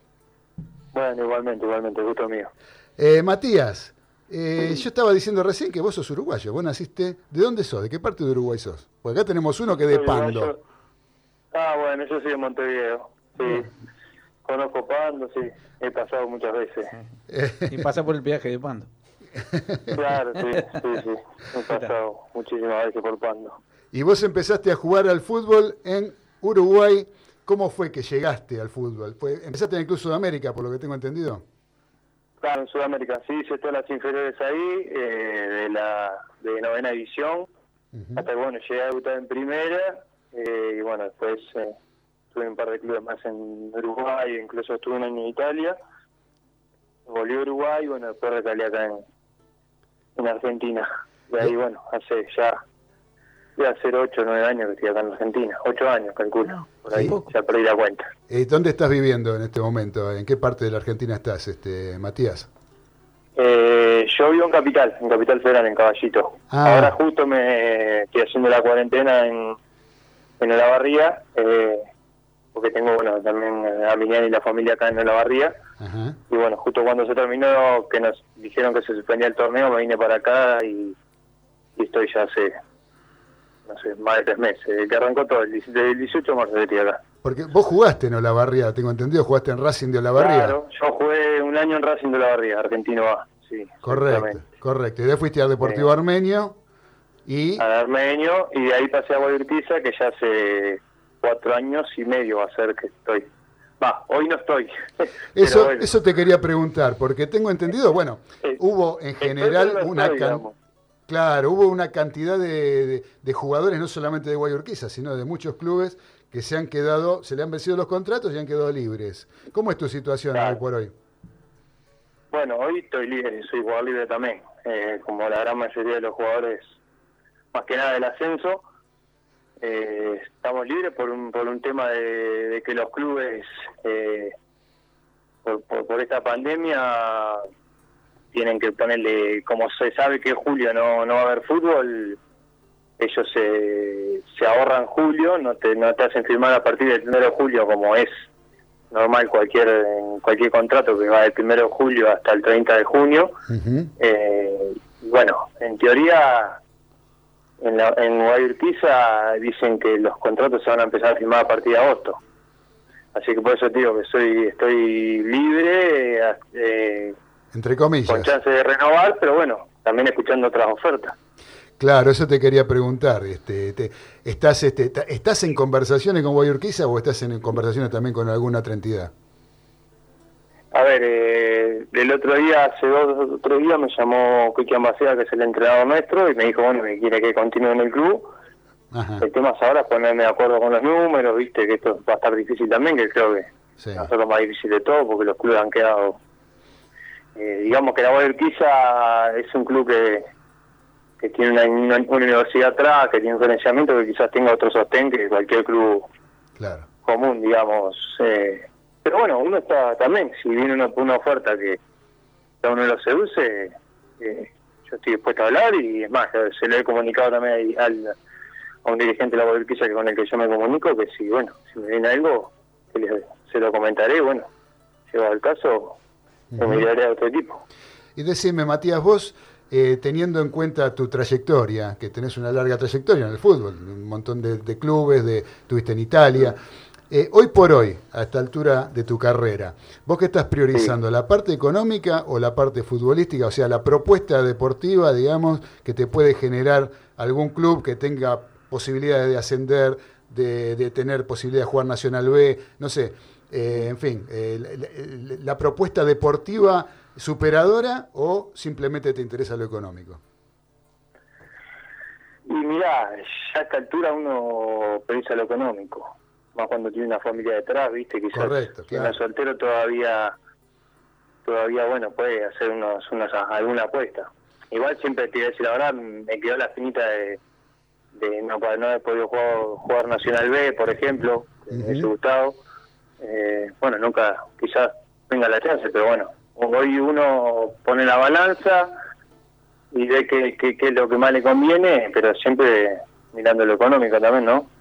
Y sí, por supuesto, porque es, de- es lo que te da de comer, obviamente, a vos y a tu familia. Obvio, sí, sí. Así que, bueno, Matías, ¿y qué estás haciendo ahora? ¿Estás, estás entrenándote por tu cuenta? ¿Estás, ¿Están con Zoom? ¿Cómo están? Eh, Claro, claro. Bueno, nosotros ya hace algo más de dos meses que entrenamos lunes, miércoles y viernes con, el, con los profes. Ajá, O el piso entrenamos por Zoom. bien. Y después los demás días el profe nos dio una planificación apenas eh, nos vinimos, que, va, que terminó todo el torneo, que completamos los demás días de la semana con eso, ¿no? Con esa planificación, pero bueno, el lunes, miércoles y viernes sí, estamos por Zoom. Mirá vos, ¿cómo, cómo pensás que van a volver? A- o sea, desde, desde lo físico, ¿no? Más que nada, porque los futbolísticos no se van a olvidar de jugar, pero digamos desde la parte física que hoy en día es tan importante en el futbolista. Yo veo como que han cambiado un poco los hábitos, ¿no? Porque te cuesta a veces encontrar a un jugador eh, a la mañana, llamarlo, por ejemplo, casi imposible porque duermen hasta el mediodía. O sea, es como que se les desordenó un poco la vida, ¿no?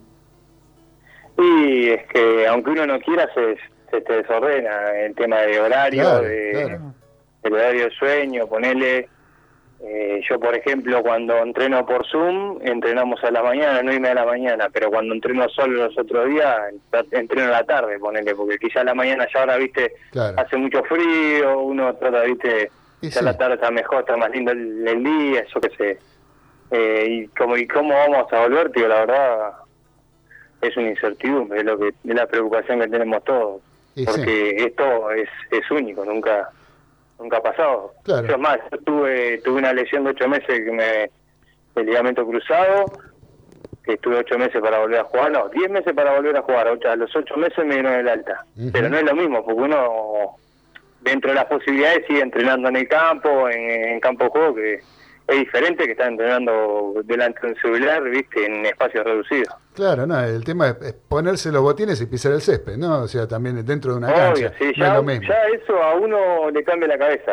Claro, claro. Eh, claro. Le cambia, aunque aunque uno diga que, que también afuera dice, bueno, tampoco es que nada, bueno, es totalmente diferente. Estar eh, ahí, pisar el pasto, ponerte los botines, eh, cambia totalmente. Fantástico. Estamos hablando con Matías Wongiorno, jugador de la Guay Urquiza, hasta el 30 de junio. Veremos si sigue siéndolo o no. Matías, te voy a pasar acá con eh, un integrante de la mesa, con Ezequiel Galito, que te quiere hacer una pregunta. Hola Matías, bueno, Hola. espero que andes bien. Hola, Eh, te ¿cómo quería consultar, bien. estuvimos hablando de tu trayectoria. ¿Cuál momento, cuál fue el momento que crees que fue el mejor de tu carrera? Y yo creo, estuve en Uruguay eh, el año, ascendí a primera con el tanque creo que ese fue un año, un año que, que me agarró justo en mi plenitud, tenía creo 23, 24 años. Eh, y después creo que acá, eh, el año que con Guayurquiza llegamos a la final con Defensor de Belgrano, que perdimos por penales, ese año también me sentí muy bien, que hasta que me pasó lo de que me lesioné, que me rompí los ligamentos, venía teniendo un gran año. Y la otra que te quería hacer es, eh, ¿qué otros proyectos planificás a futuro para cuando dejes de ser jugador? Y mira, ahora yo cuando estaba en Buenos Aires estaba terminando el secundario, eh, ahí por medio de, del gremio, de la Fundación de Futbolistas, y, mi idea era, bueno, terminar el secundario para poder empezar con el curso de entrenador, que es Buenísimo. algo que me, me interesa. Dale, muchas gracias. Bueno, le voy a hacer una pregunta Uh, compatriota, acá compatriota. com- ¿Qué compatriota. tal? ¿Cómo estás? Mi nombre es César, Bueno. encantado, Mateo. ¿Cómo va? Bien, muy bien. Igualmente. Este, vos sabés que estoy mirando tu trayectoria este, en todos los equipos Sí. que jugaste y bueno, eh, eh, has evolucionado, ¿no? Se nota en cada lado, en cada lugar que estuviste y los años que estás ahora acá en, en la Argentina. Y te voy a hacer una pregunta, aparte una, una pregunta más general. Eh, este, si, te, si has visto un poco de fútbol uruguayo últimamente, la selección y todo, eh, si, si- si ves los cambios, si has visto los cambios que se ha hecho en el fútbol uruguayo, más todo lo que falta por hacer, ¿no? Sí, yo creo que hemos evolucionado mucho en ese, en ese tema. Eh, creo que, bueno, lo permitió una camada de jugadores que nos han llevado a ganar a ganar títulos y a pelear igual a igual contra potencias. Yo creo que eso nos motiva y a la parte abre puertas, ¿no? A- al fútbol uruguayo se ve otra, con otros ojos, de otra manera. Eh, pero sí, creo que eh, ha mejorado, incluso en Uruguay han mejorado mucho las canchas también, que eso es importantísimo. Ojo, muy importante, sí, es muy importante. Hablo, hablo con, con ex compañeros allá y amigos y, y eso también, viste, que no era antes nosotros jugar en, en la de Uruguay era, era, era complicado. Hoy en día han Ah. mejorado mucho las canchas, los, los clubes eh, están un poco más, más prolijos con el tema de los pagos, pero bueno, igual la seguimos siempre tomando atrás, Y, estamos- sí, estamos- un escalón abajo de, de lo que es América, digamos. y, y profesionalmente sí, es Eh, verdad. Matías, ¿es verdad que en el buceo sí. la pelota se va al agua? En, eh, en la cancha de Rampla, sí. En la cancha de Rampla, ¿no? Sí, es más, en la cancha de Rampla Junior, sí, yo es más, a mí me ha tocado un año que jugué con en Huracán, eh, de Paso de la Arena, que es un equipo que era un equipo de segunda, eh, nos tocaba, hacíamos de local en esa cancha y sí, donde Se- la la cancha agua. rechazas un poco un poco fuerte, se va al agua la pelota, sí, está pegada al agua. Mirá vos, mirá vos. Escúchame, Sí. Matías, te paso acá con eh, Daniel Medina, que está por Skype. A ver si nos está escuchando, Daniel, que te Sí, quiere por hacer... supuesto. Ahí está, ahí está Dani. Dani, le querías preguntar Dale, algo a. Matías, vos también. Sí, cómo no. Bueno, desde ya las gracias por, por, por, por poder dialogar con vos, Matías. Eh, ¿Siempre marcador de punta izquierdo, este, Matías? Sí, eh, bueno, de chiquito en el baile fútbol no, era, era puntero izquierdo, el viejo puntero izquierdo. Después, bueno, a poquito fui bajando por la izquierda, después fui de 10, después 3 y va, 3 acá, ¿no? Porque allá el lateral izquierdo se le dice 6. Seis. El lateral izquierdo y central, sí. Ahora soy central y en cualquier momento terminaré de arquero, si sigo así. No, bueno. No es para Eh, tanto, vos. eh, eh, eh, fuiste integrante entonces de- del famoso partido eh, Defensores de Belgrano Guay, el 1 a 1, increíble ese. Sí, sí, yo- 91, ese- 92 ese le partido- empataron, una cosa de loco. Sí, sí, no, no me hagan acordar. Ese, es más, yo esos parti- ese partido, yo lo vi en la tribuna porque estaba estaba recién Claro. operado. Eh, Claro. Pero sí, fue una, una locura porque lo teníamos ya yo no me olvido más, mirar, eh, mirar el reloj, el celular y decir, listo, lo tenemos adentro, es la última, bueno, empataron. Y siempre Sí, cuando sí, el que empata es el que, el que llega con el envión anímico, ellos estaban Sí, los nosotros penales, estábamos- claro. la realidad estaba- se lo había muerto a los chicos. Vos hablabas muy bien, Matías, vos hablabas muy bien recién con Claudio con el tema de, bueno, de- estamos- sabemos la actualidad esta la contractual ¿m? que tienen todos. Hay, hay equipos que Ujú. realmente, como por ejemplo el Atlético San Miguel, en el cual quedaron libres todos los, integrantes del plantel de San Miguel. Sí, Todos, sí. Igual eso, igual eso yo lo veo, es que todos los equipos han sido así. Eh, lo que Ajá. pasa es que ponerle la Guay Urquiza estamos todos libres, ¿no? salvo algunos chicos que venían con Claro. contrato, estamos todos libres. Pasa que no se sale a publi- no publicaron eh, todos. Eso, eso también es un poco una movida de, digamos, de los medios para que se hable, porque porque hicieron, Claro, sí, para que salga algo. pusieron lo que lo que la Guay Urquiza pone, por ejemplo, donde estoy yo, está haciendo, que quedaron todos libres y se está se va a renegociar con los que el técnico quiere que continúen, es lo mismo, digamos. Eh, Pasa que no todos los clubes lo salieron a decir. El técnico Cristian Baceda sí tiene este contrato, sigue con el contrato. Y bueno, con respecto a qué, cómo es el estilo, cómo, cómo te llevas con, bueno, te vas a decir que lo llevas bien, obviamente, pero el estilo Cristian, ¿cómo es en el agua y de juego? Mira, es un técnico que le gusta, viste, la intensidad, le gusta... Él es muy muy fanático del fútbol inglés, viste, de los equipos de fútbol inglés, bueno, él sí. jugó, jugó unos años en el Newcastle. Le gusta, Exacto. por ejemplo, el fútbol que, eh, a ver, eh, salvando la distancia, que, que, que, practica la Liverpool, por ejemplo, de las transiciones rápidas. Quizás es, es- es la Exacto. contra de lo que veníamos teniendo nosotros, por ejemplo, cuando estuvo Cristian Lirico, que es más de tenencia. Eh, pero sí, le gusta las transiciones rápidas, viste, los equipos dinámicos. Eh, igual, a ver, que si hay que jugar, se juega también, ¿no? No, no es que, que es un negado a eso, no, al contrario. Pero sí, le Sí, gusta mucho. división- él siempre nos, hace- especial, nos recalca las, las transiciones rápidas. Exacto. Y escúchame, bueno, con el tema económico que tuviste también este, hablando con, con Claudio, esta es una pregunta que te hago yo de personal. Eh. Hasta el momento, obviamente sí, sos, sos jugador libre ahora como todos, eh, pero hasta el momento, ¿cómo se llevaron con el tema de haberes, con el tema sueldo? eh? Desde que empezó esto, el, como decís vos, desde el mes de marzo, que, que ya, no, Sí. ya no estás más por acá a cumplir. Sabemos lo, lo que hay atrás siempre de la UAI, ¿eh? vos mismo Sí, lo has dicho sí, en las primeras preguntas. ¿Y cómo, cómo, cómo han estado en ese aspecto? Este, ¿Bien? O sea, ¿no ¿están al día? Sí, sí, a ver, sí, el club estos meses de pandemia se ha atrasado con algún porcentaje. Nos ha pagado un promedio de un 70% de sueldo de cada mes, ¿no? digamos. Pero es un club que sabemos que en cuanto se regularice nos va a poner al día porque jamás nos falló. Yo hace cuatro años y medio que estoy en el club y jamás atrasaron un día. Eh, Bueno, es un club atípico es para lo que para lo que es la categoría, ¿no? Entonces uno cuando pasan estas cosas uno lo entiende y, y sabe que ellos lo, está lo que lo hacen porque por lo que está pasando, no es porque porque estén especulando ni nada de eso, como quizás puede Claro, pasar en otro en otro en otro club de la categoría. Claro, habla bien de la institución de la voluntad, ojalá, que tengan todos este, para dialogar y obviamente las conveniencias personales son las que privan también, ¿no? Este, pero Sí, se tiene en cuenta para, para la futura charla, desde ya.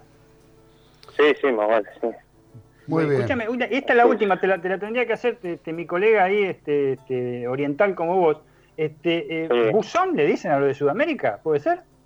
Los, los buzones, sí. Sí, por el Ah. color naranja de la camiseta, que supuestamente eh, hace años, cuando el club se fundó, los buzones del correo eran de ese color, supuestamente eran naranja.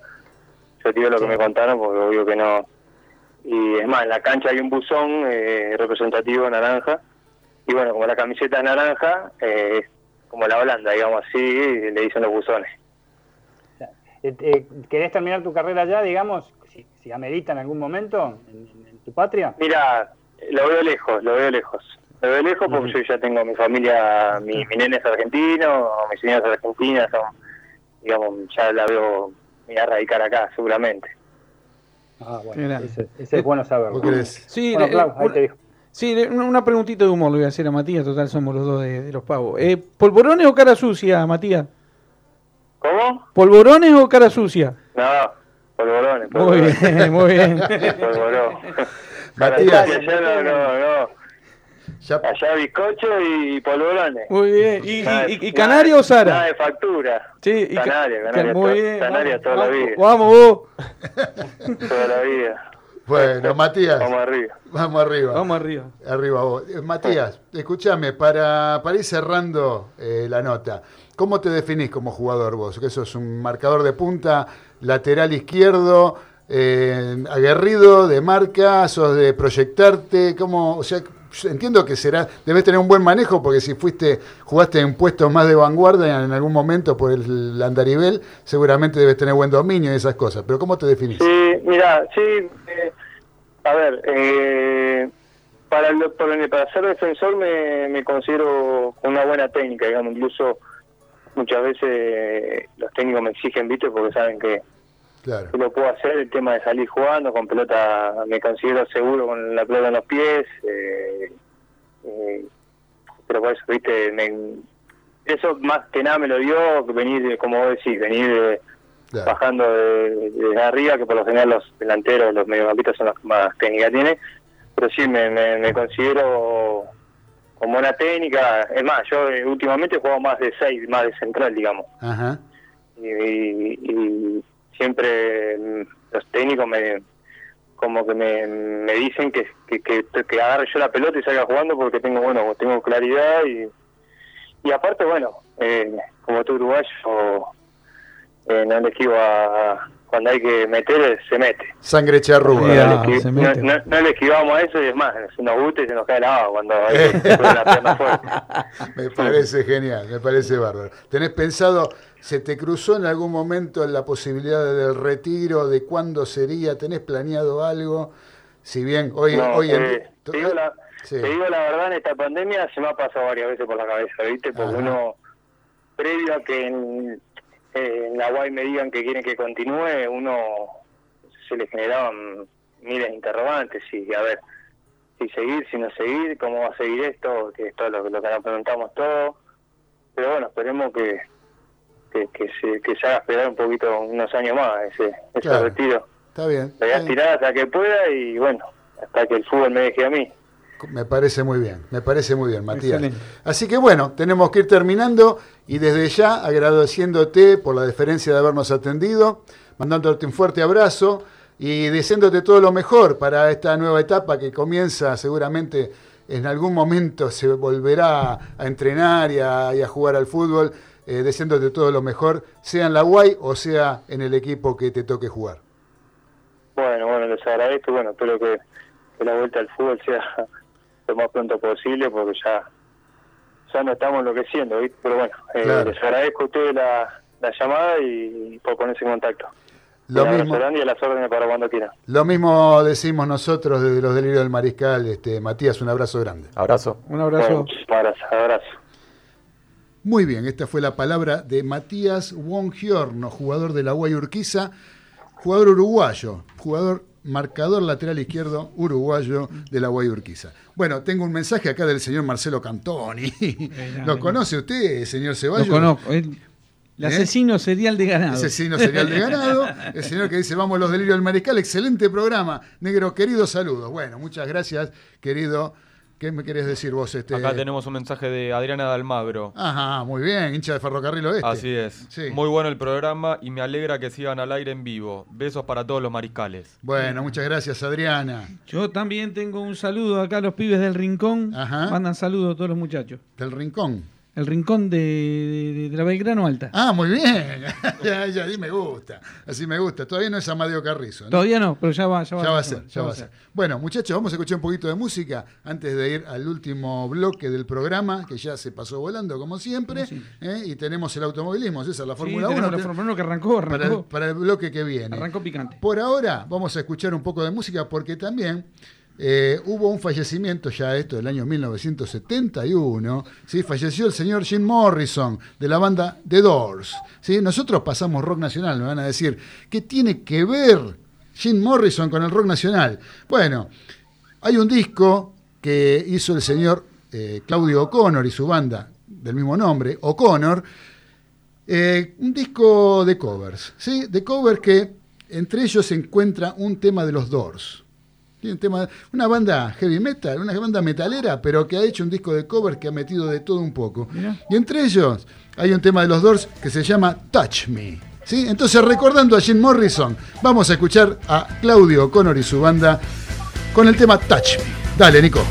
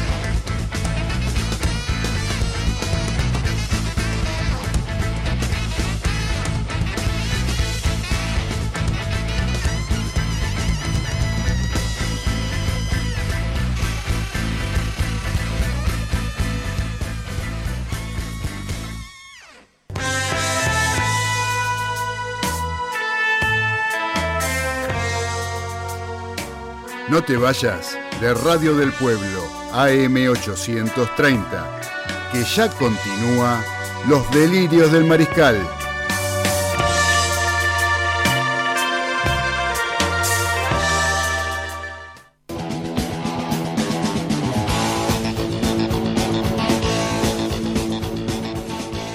Arrancamos con el último bloque de los delirios del mariscal por Radio del Pueblo AM830 con esa cortina que nos indica que viene el uruguayo más famoso con el automovilismo. Pero Bien, antes, vamos sí. a escuchar un mensaje. Tenemos escuchar, un dale. audio del señor Raimundo. A ver qué nos dice Raimundo. ¿Qué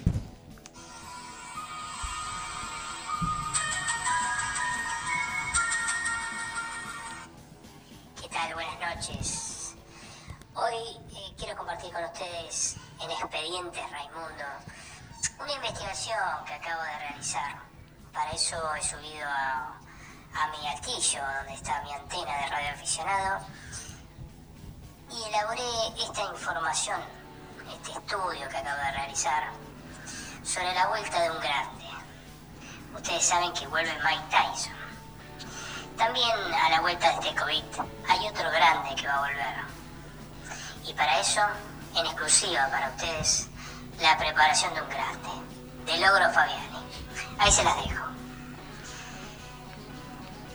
Por la mañana va a ser una gran mateada con bizcochitos, ensaimada, cañoncito de dulce de leche, pasta frola, cuernitos de grasa, vigilantes y pan con manteca. A las 12 hace un almuerzo liviano, logro. Parece que va a comer albóndiga, carne de cerdo con chorizo colorado, un lechón adobado, un chupín de pescado. De postre, fresco y batata, con merengue y crema chantilly. A la noche va a comer algo livianito, un guisito de lenteja. Quiere ponerse a tono para la vuelta del fútbol profesional. Pero además me llegaron informaciones concretas del gran Medina Baudino. Parece que abandonó dos actividades. Todos sabemos que es el gran Perito Moreno. Y abandonó dos actividades que ya no va a realizar nunca más. Una es el tenis, para no sacar. Y también va a abandonar la baraja, para no dar. Por último me despido con un mensaje alentador en estos momentos de pandemia. Piensen siempre esto, que si están hechos pedazos y tirados en el piso, siempre va a haber alguien que va a venir a levantarlos. Y ese es el forense. Buenas noches. Muchas gracias, Raimundo, con los expedientes Raimundo. Ah, tremendo. Tremendo. ¿Eh? Gracias, gracias, muchas Yo- gracias. La dieta la del euro. Así que, eh, bueno, eh, buena Un dieta, la saludito. verdad. ¿Un saludito? Sí. A ver qué tenemos. José de Caballito, saludos a Ezequiel y toda la gente de los, de, de los delirios del Mariscal y aguante arcoiris. Grande, José. Bueno, vamos a poner, vamos a traer algo de ahí de Gustavito Santaolalla. Antes me, me acordé después, cuando, después que terminó me acordé de, de, de Hugo González Neira, el tecladista de Aquelarre. Me acordé, ni bien terminé, me acordé que, ah, bueno, fallecido ya este, Hugo González Neira, un gran eh, pianista, gran tecladista y canta blues como muy pocos. Pero bueno, eso es para otro momento. Eh, gracias a José por el mensaje. Y César, vamos con el automovilismo. Vamos, vamos. Arrancamos con la Fórmula 1 en Austria y empezaron los problemitas que ya habíamos anticipado nosotros en enero, no sé si se acuerdan. Sí. Habíamos anticipado ¿Qué, que- lo, de, lo del volante? lo de la alineación, sí, que alineación. cambiaban, los muchachos cambiaban la alineación, bueno, Ah, sí. este, saltó la liebre, como se dice en el campo. Este, en la clasificación se usó el sistema DAS, es un sistema que eh, al subir el volante o bajarlo, cambia la alineación y la comba del auto. Ahora, hay que cambiar la alineación a 280 kilómetros por hora, ¿no? Sí, bueno, hay O que, sea, hay tener que hacerlo. Mucha sensibilidad. tenés que Exactamente, exactamente. Los Mercedes, como dijimos, dijimos que iban a estar adelante, están adelante, unas pruebas libres, que igual la verdad va a ser mañana. Ah, hoy fueron las libres. Hoy fueron las pruebas libres. Y no va a haber las tandas como antes, te acordás que había Quality 1, Quality 2, Quality 3. Va a haber una clasificación normal, eh, donde se va a decidir después la grilla para el domingo. Este Hamilton estaba, yo estuve mirando este, la- la- las pruebas, estuvieron probándose muchas cosas, eh, las gomas, la alineación, la amortiguación, se ve que probaron muchas cosas. Este, no se ve que prueban, porque viste, los guardan los autos, hay cosas que ves, hay cosas que no, igual no está la cámara constantemente en un equipo como para, para verlo. Que eso sería una cosa buena que hiciera la FOCA, que pusiera una cámara en cada equipo para ver cómo, cómo se trabajan. Porque es toda una novedad este, todo el sistema expiatorio que hay. No sé si ustedes saben, pero Ferrari tiene, por ejemplo, 5 o 6 personas que le sacan fotos constantemente al equipo McLaren, al equipo Mercedes, para sacar datos sobre, por ejemplo, la aerodinámica de los autos. ¿Vieron todos esos pontones que tienen, que tienen tres rayitas, uno ve una diferencia, más No, luz, menos claro. luz? El de Lo arriba... que pasa es que si pones cámara, digamos, eh, eh, hay novedades que no están prohibidas. Si no están prohibidas, están permitidas. Claro. Y si vos las descubriste, no tenés por qué andar compartiéndola con nadie. Claro, Me eh, parece. Claro, lo que pasa es que, bueno, como estamos hablando de un nivel tan alto donde hay desarrollo que después se usan en la industria automotriz, Claro. todo eso se oculta para después patentarlo como el DAS, que lo patentaron, lo patentaron el año pasado. Este, y no sé si habrá una investigación si lo usaron. Pero ¿cómo es que funciona eso del DAS? El, el DAS es un sistema que tiene la- el volante de la dirección, el volante El la volante columna. que va manejando el, va volante, la columna se, piloto. se sube y se baja. Va para arriba o para abajo, Para arriba o sí. para abajo, va más o menos 3-4 milímetros. Esos 3-4 milímetros y doblando, según para qué lado dobles, varía la comba de la rueda, que es la caída. Si usted mira las ruedas delanteras, este, que son bastante anchas, este, tiene una alineación fija. Sí. Entonces, cuando vos movés eso, esa alineación varía. Pero vos tenés- eh, eso no lo haces en cualquier curva. Lo haces en la curva que lo necesita la trompa del auto. Claro. Vos tenés que tener el auto alineado porque el auto se alinea atrás también. Entonces vos tenés que tener, es, es todo geometría, es toda una matemática, este, para eso se usa, eh, se usaba antes la telemetría. Eh, es, es una electrónica que se ponía en los parámetros de la alineación, entonces la computadora te tiraba unos datos en verde, rojo, amarillo y azul, y para que el auto anduviera un 100% en una curva, te marcaba verde, por ejemplo. Entonces vos decías, esta es la alineación perfecta. Así todo yo he visto pilotos que iban en contra de la telemetría. que decían, no, mira, a mí no me sirve esto, a mí me sirve que me dejen, no sé, más duro el auto atrás, más blando adelante, porque se me va la trompa, porque no dobla. Se- ha sucedido con pilotos muy buenos que eran tester hoy. eh, tampoco la gente lo sabe, pero los pilotos se suben al auto, el, el- el- el jefe de mecánico le deja el auto ya equilibrado para, con el peso del piloto y el piloto se sube y corre.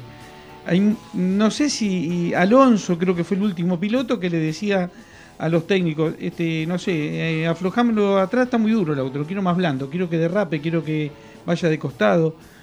Este, hoy el piloto no tiene eh, la facultad para decirle al técnico que, que va, va a otra alineación o Pero, va- pero no, no, puede, no, no tienen que desde el desconocimiento o desde la o desde el contrato que firma que dice, mira, vos no podés chistar. Y yo creo que tienen un contrato, porque Fettel no se va.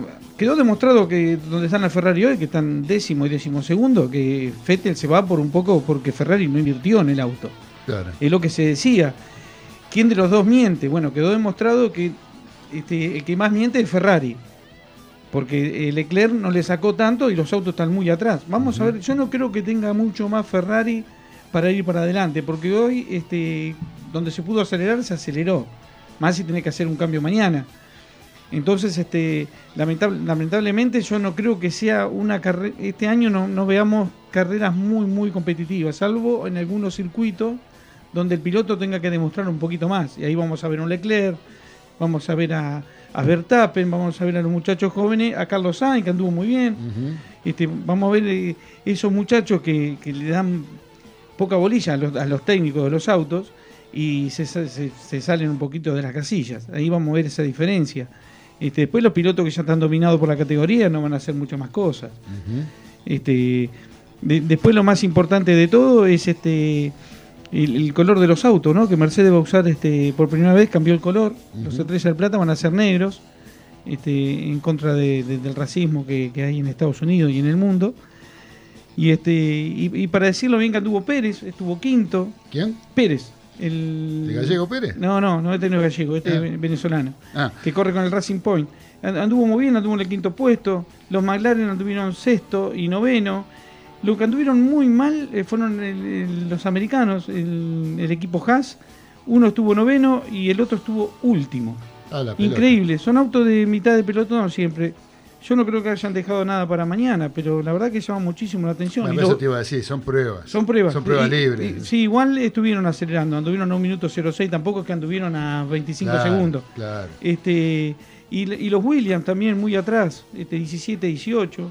Este, vamos a ver qué pasa. El equipo Red Bull denunció a McLaren por el uso del DAS. El Ajá. sistema que está patentado por Mercedes-Benz no se lo va a dar a nadie.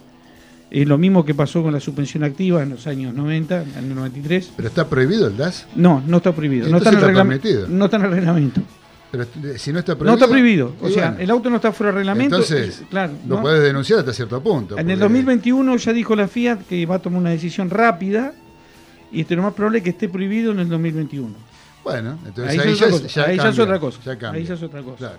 Después queremos hablar un poquito del automovilismo nacional también, negro. A ver qué tenés. Ahí este, estuvieron haciendo unos test a, a casi eh, 30 equipos del turismo carretera. Ninguno dio positivo.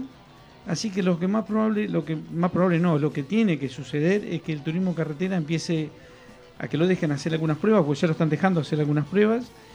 Y este, no más de 10, 12 personas en cada circuito, solos. Así que más Por equipo, 10, 12 por equipo. 10, 12 personas por equipo, entre pilotos y los ayudantes de, mecánicos y todo, ¿no? Este, es muy probable que el mes que viene, eh, en agosto, ya empiecen a probar y pinta que en septiembre puede estar la primera carrera. Empiecen a correr. Para septiembre. Y sí, eh, son, yo la otra vez dije 30.000 30.000 personas y lo escuché a traverso, así que son casi 40.000 personas, es de 40.000 familias, no personas, 40.000 familias que están afectadas con el parate del automovilismo deportivo. Una locura. Eh, Eso es directamente, indirectamente hay como 20.000 personas más Claro. desde la que entrega el combustible, la fábrica de neumáticos, este, los aceites, qué sé yo, infinidad de cosas. Es una, es un, este, se les cayeron los sponsors, a algunos pilotos, y me imagino. otros trabajan en el campo para poder, porque vivían de eso. Ujú.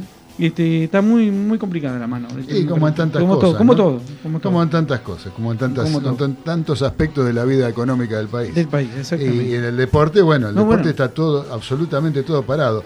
Yo sinceramente a veces me pongo a pensar, ¿no? Eh, los viernes tenemos que venir a hacer el programa y el miércoles digo, ¿qué vamos, ¿de qué vamos a hablar el viernes? ¿No? Porque no tenemos nada, ni, ni, ni pasa nada en la semana en lo que es el, lo- el Claro. deporte nacional, ¿no? Eh, no pasa nada en la semana ni tenemos nada para plantear No. para el fin de semana. Más allá de que están entrenando los deportistas olímpicos, eh, después no hay, que tampoco es nada Ah. para comentar, no hay nada para comentar en eso, ¿no? Pero bueno, este, seguiremos conversando con protagonistas, seguiremos hablando con las cuestiones como las que nos estamos planteando actualmente. De- de- después para reconocer, seguramente lo van a usar acá, el automovilismo argentino, todo lo que está haciendo la Fórmula 1 para evitar algún contagio o que haya algún problema con el virus. Este, tienen todo un sistema, todo un control de aislamiento que es tremendo, tremendo. Para comer, para juntarse, para hablar, para hablar con la prensa, de- del distanciamiento. Este, bueno, todo lo que tiene que ver en contra de- del COVID-19 lo están usando a rajatabla. Inclusive con las pruebas que le hicieron a todos los equipos y a todos los pilotos. Sí, sí, Le sí. hicieron el hisopado a todos. A y todos. todo dio negativo. Y van a hacer acá el circuito y ahora corren dos carreras en Austria. Y, y ya, cuando termine esta carrera, el miércoles empiezan con el mismo sistema, aunque estén en el mismo, en el mismo país. Ajá, O sea que correcto. no, no, no hay que. Van a decir, no, está todo bien, este, estamos acá, no nos movimos. Sí, no, bueno. Van a hacer todo de vuelta lo mismo. Muy bien, César, bárbaro. Eh, ¿Estamos con el automovilismo? Estamos, sí, la verdad que no tenemos más nada para Listo, decir. no, por eso, estamos- demasiado, demasiado cosas Vamos a esperar el viernes que viene, vamos a hablar de la carrera que vamos a ver el domingo. Yo quiero en estos últimos minutos que quedan, que no sé si está Dani por ahí. eh, Acá estoy. Ahí ¿Estás, Dani? Eh, me gustaría que hablemos un poquito, ¿qué te parece si hablamos un poquito de básquet? Un poquito de, ¿Cómo no? de Luis Escola. ¿eh? Porque la verdad que, o sea, de Luis Escola o de lo que vos quieras, ¿no? Yo quería meter el tema de Luis Escola porque, por la, por- para resaltar un poco eh, la, la- la energía que le pone Luis Escola a la selección argentina, ¿no?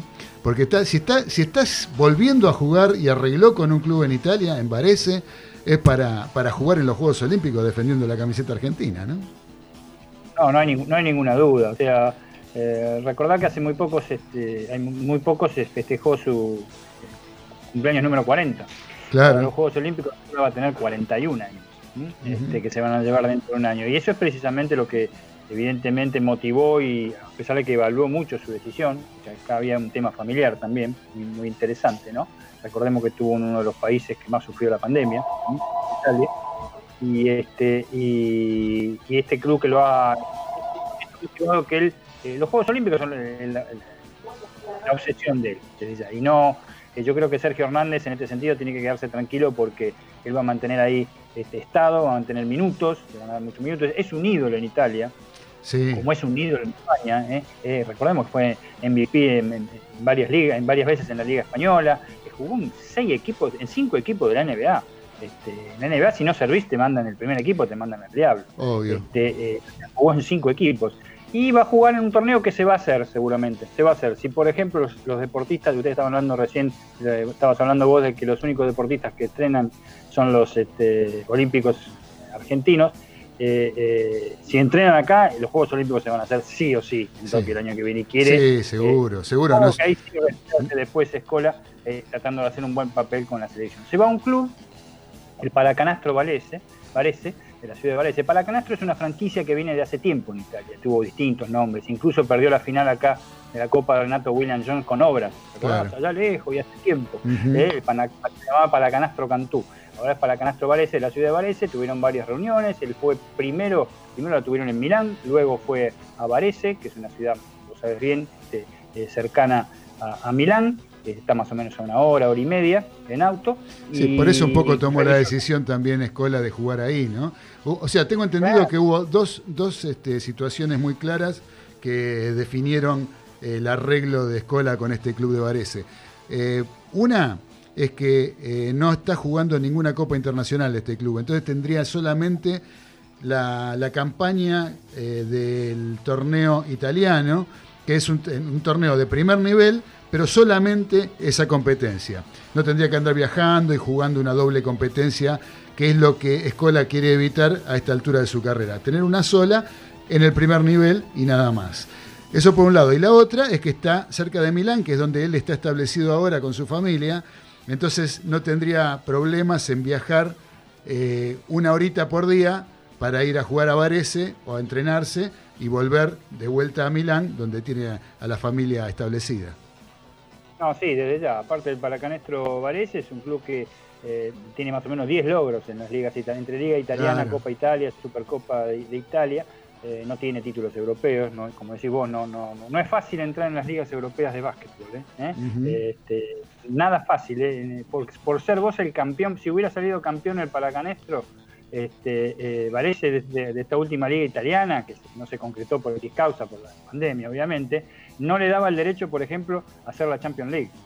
Hay equipos fijos en la Champions League, Claro. que te parezca mentira. Hay por lo menos el 90% de los equipos son fijos. El 10%, de acuerdo a distintos métodos que son inentendibles, hacen que se clasifiquen otros equipos. Y sí, yo creo que Va a ser funda- va a ser fundamental que continúe, sobre todo por, por, por el físico que tiene, pero tiene es mucho más, los, los, los chicos de Varese lo contrataron porque es mucho más que, que, que jugador- buen jugador de básquet, es eh, un líder dentro de la cancha, el tipo, Sí. él lo fue en todos lados. Y No- lo, y demostró en la selección argentina en el Mundial, tuvo un desempeño tremendo y demostró ser realmente un gran capitán del equipo.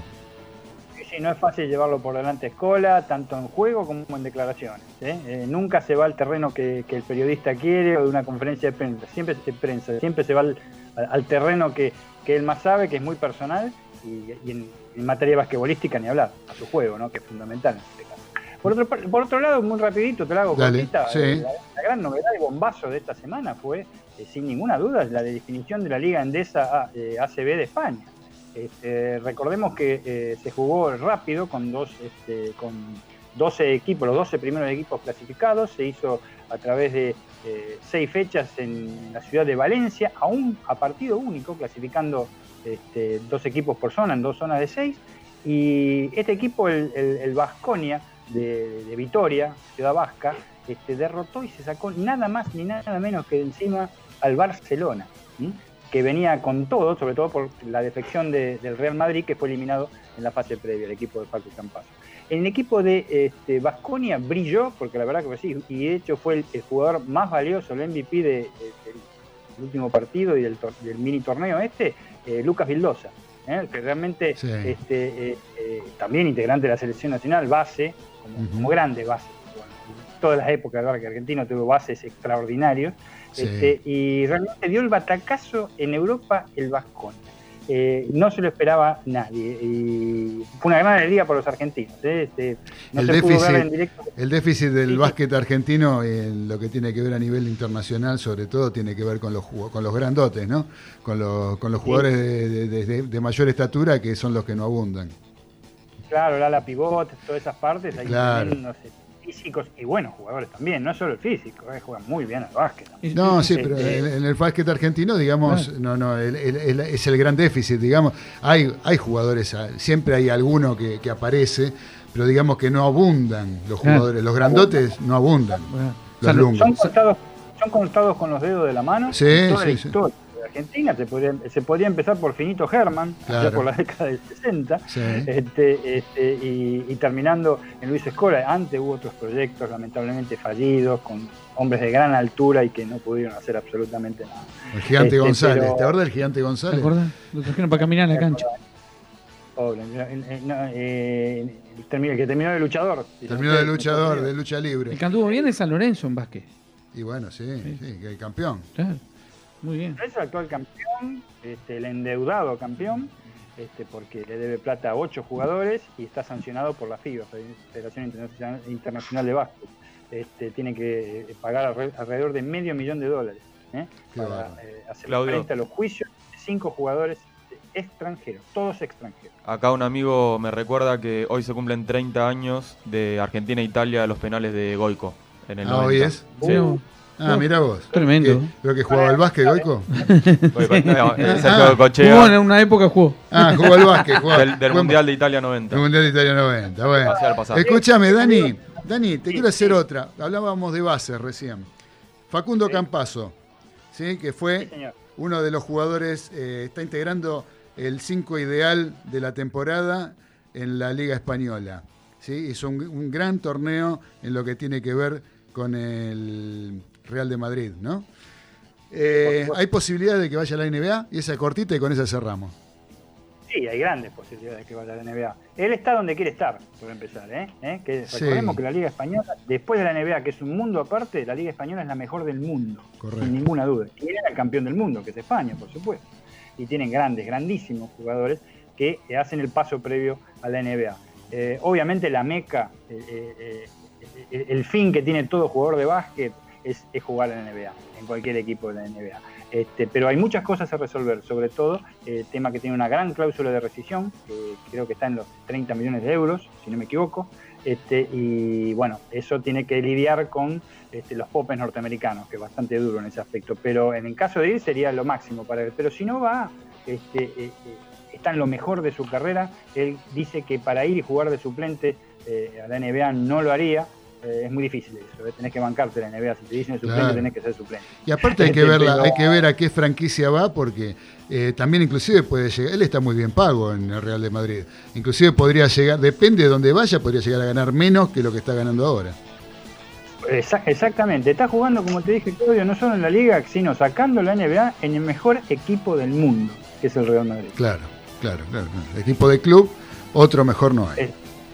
No, otro mejor y, y es, es la aspiración de cualquier jugador, desde ya, ¿no? Eh, Muy bien, eso- eso es- muchachos. no la Ya nos tenemos que ir, ya se nos fue el programa. Ya se nos fue el programa. Gracias, Dani, por todo el panorama del básquet internacional. Y ya está, ya, ya, no- no pasó. ten- tenemos Mañana. que saludar. ¿eh? Mañana levantarse tempranito. Mañana, ¿para qué? Y para ver la clasificación. Ah, vos, vos. Vamos a ver algo, por fin vamos a ver Vamos a ver algo. algo, bueno, buenísimo. Así que bueno, muchachos, este, gracias Dani, gracias por estar ahí. Gracias Carlitos Arias. ¿Andan por ahí? Chau. Chau a todos. Chau, chau. Dani, bueno, suerte Saludos mañana, mañana con este, en el picadito, ¿eh? suerte para mañana el picadito el sábado. Suerte, Dani. Este, te escucharemos también por ahí. Gracias muchachos, gracias a Radio del Pueblo, gracias a Nico por la operación técnica y a gracias a todos los que nos estuvieron acompañando y escuchando en esta emisión de Los Delirios del Mariscal por Radio del Pueblo. Les mandamos un fuerte abrazo, les decimos que lo queremos mucho, que pueden escuchar este programa, después la repetición a través de YouTube, ¿sí? van a verlo y escucharlo. Y por sobre todas las cosas, desearles que tengan un muy buen fin de semana, más allá de la cuarentena y que tengamos que estar todos guardados. Un abrazo de gol para todos y nos encontramos el próximo viernes a las 18, como todos los viernes, por Radio del Pueblo AM830. Chau. Chau, Chao chau. a todos.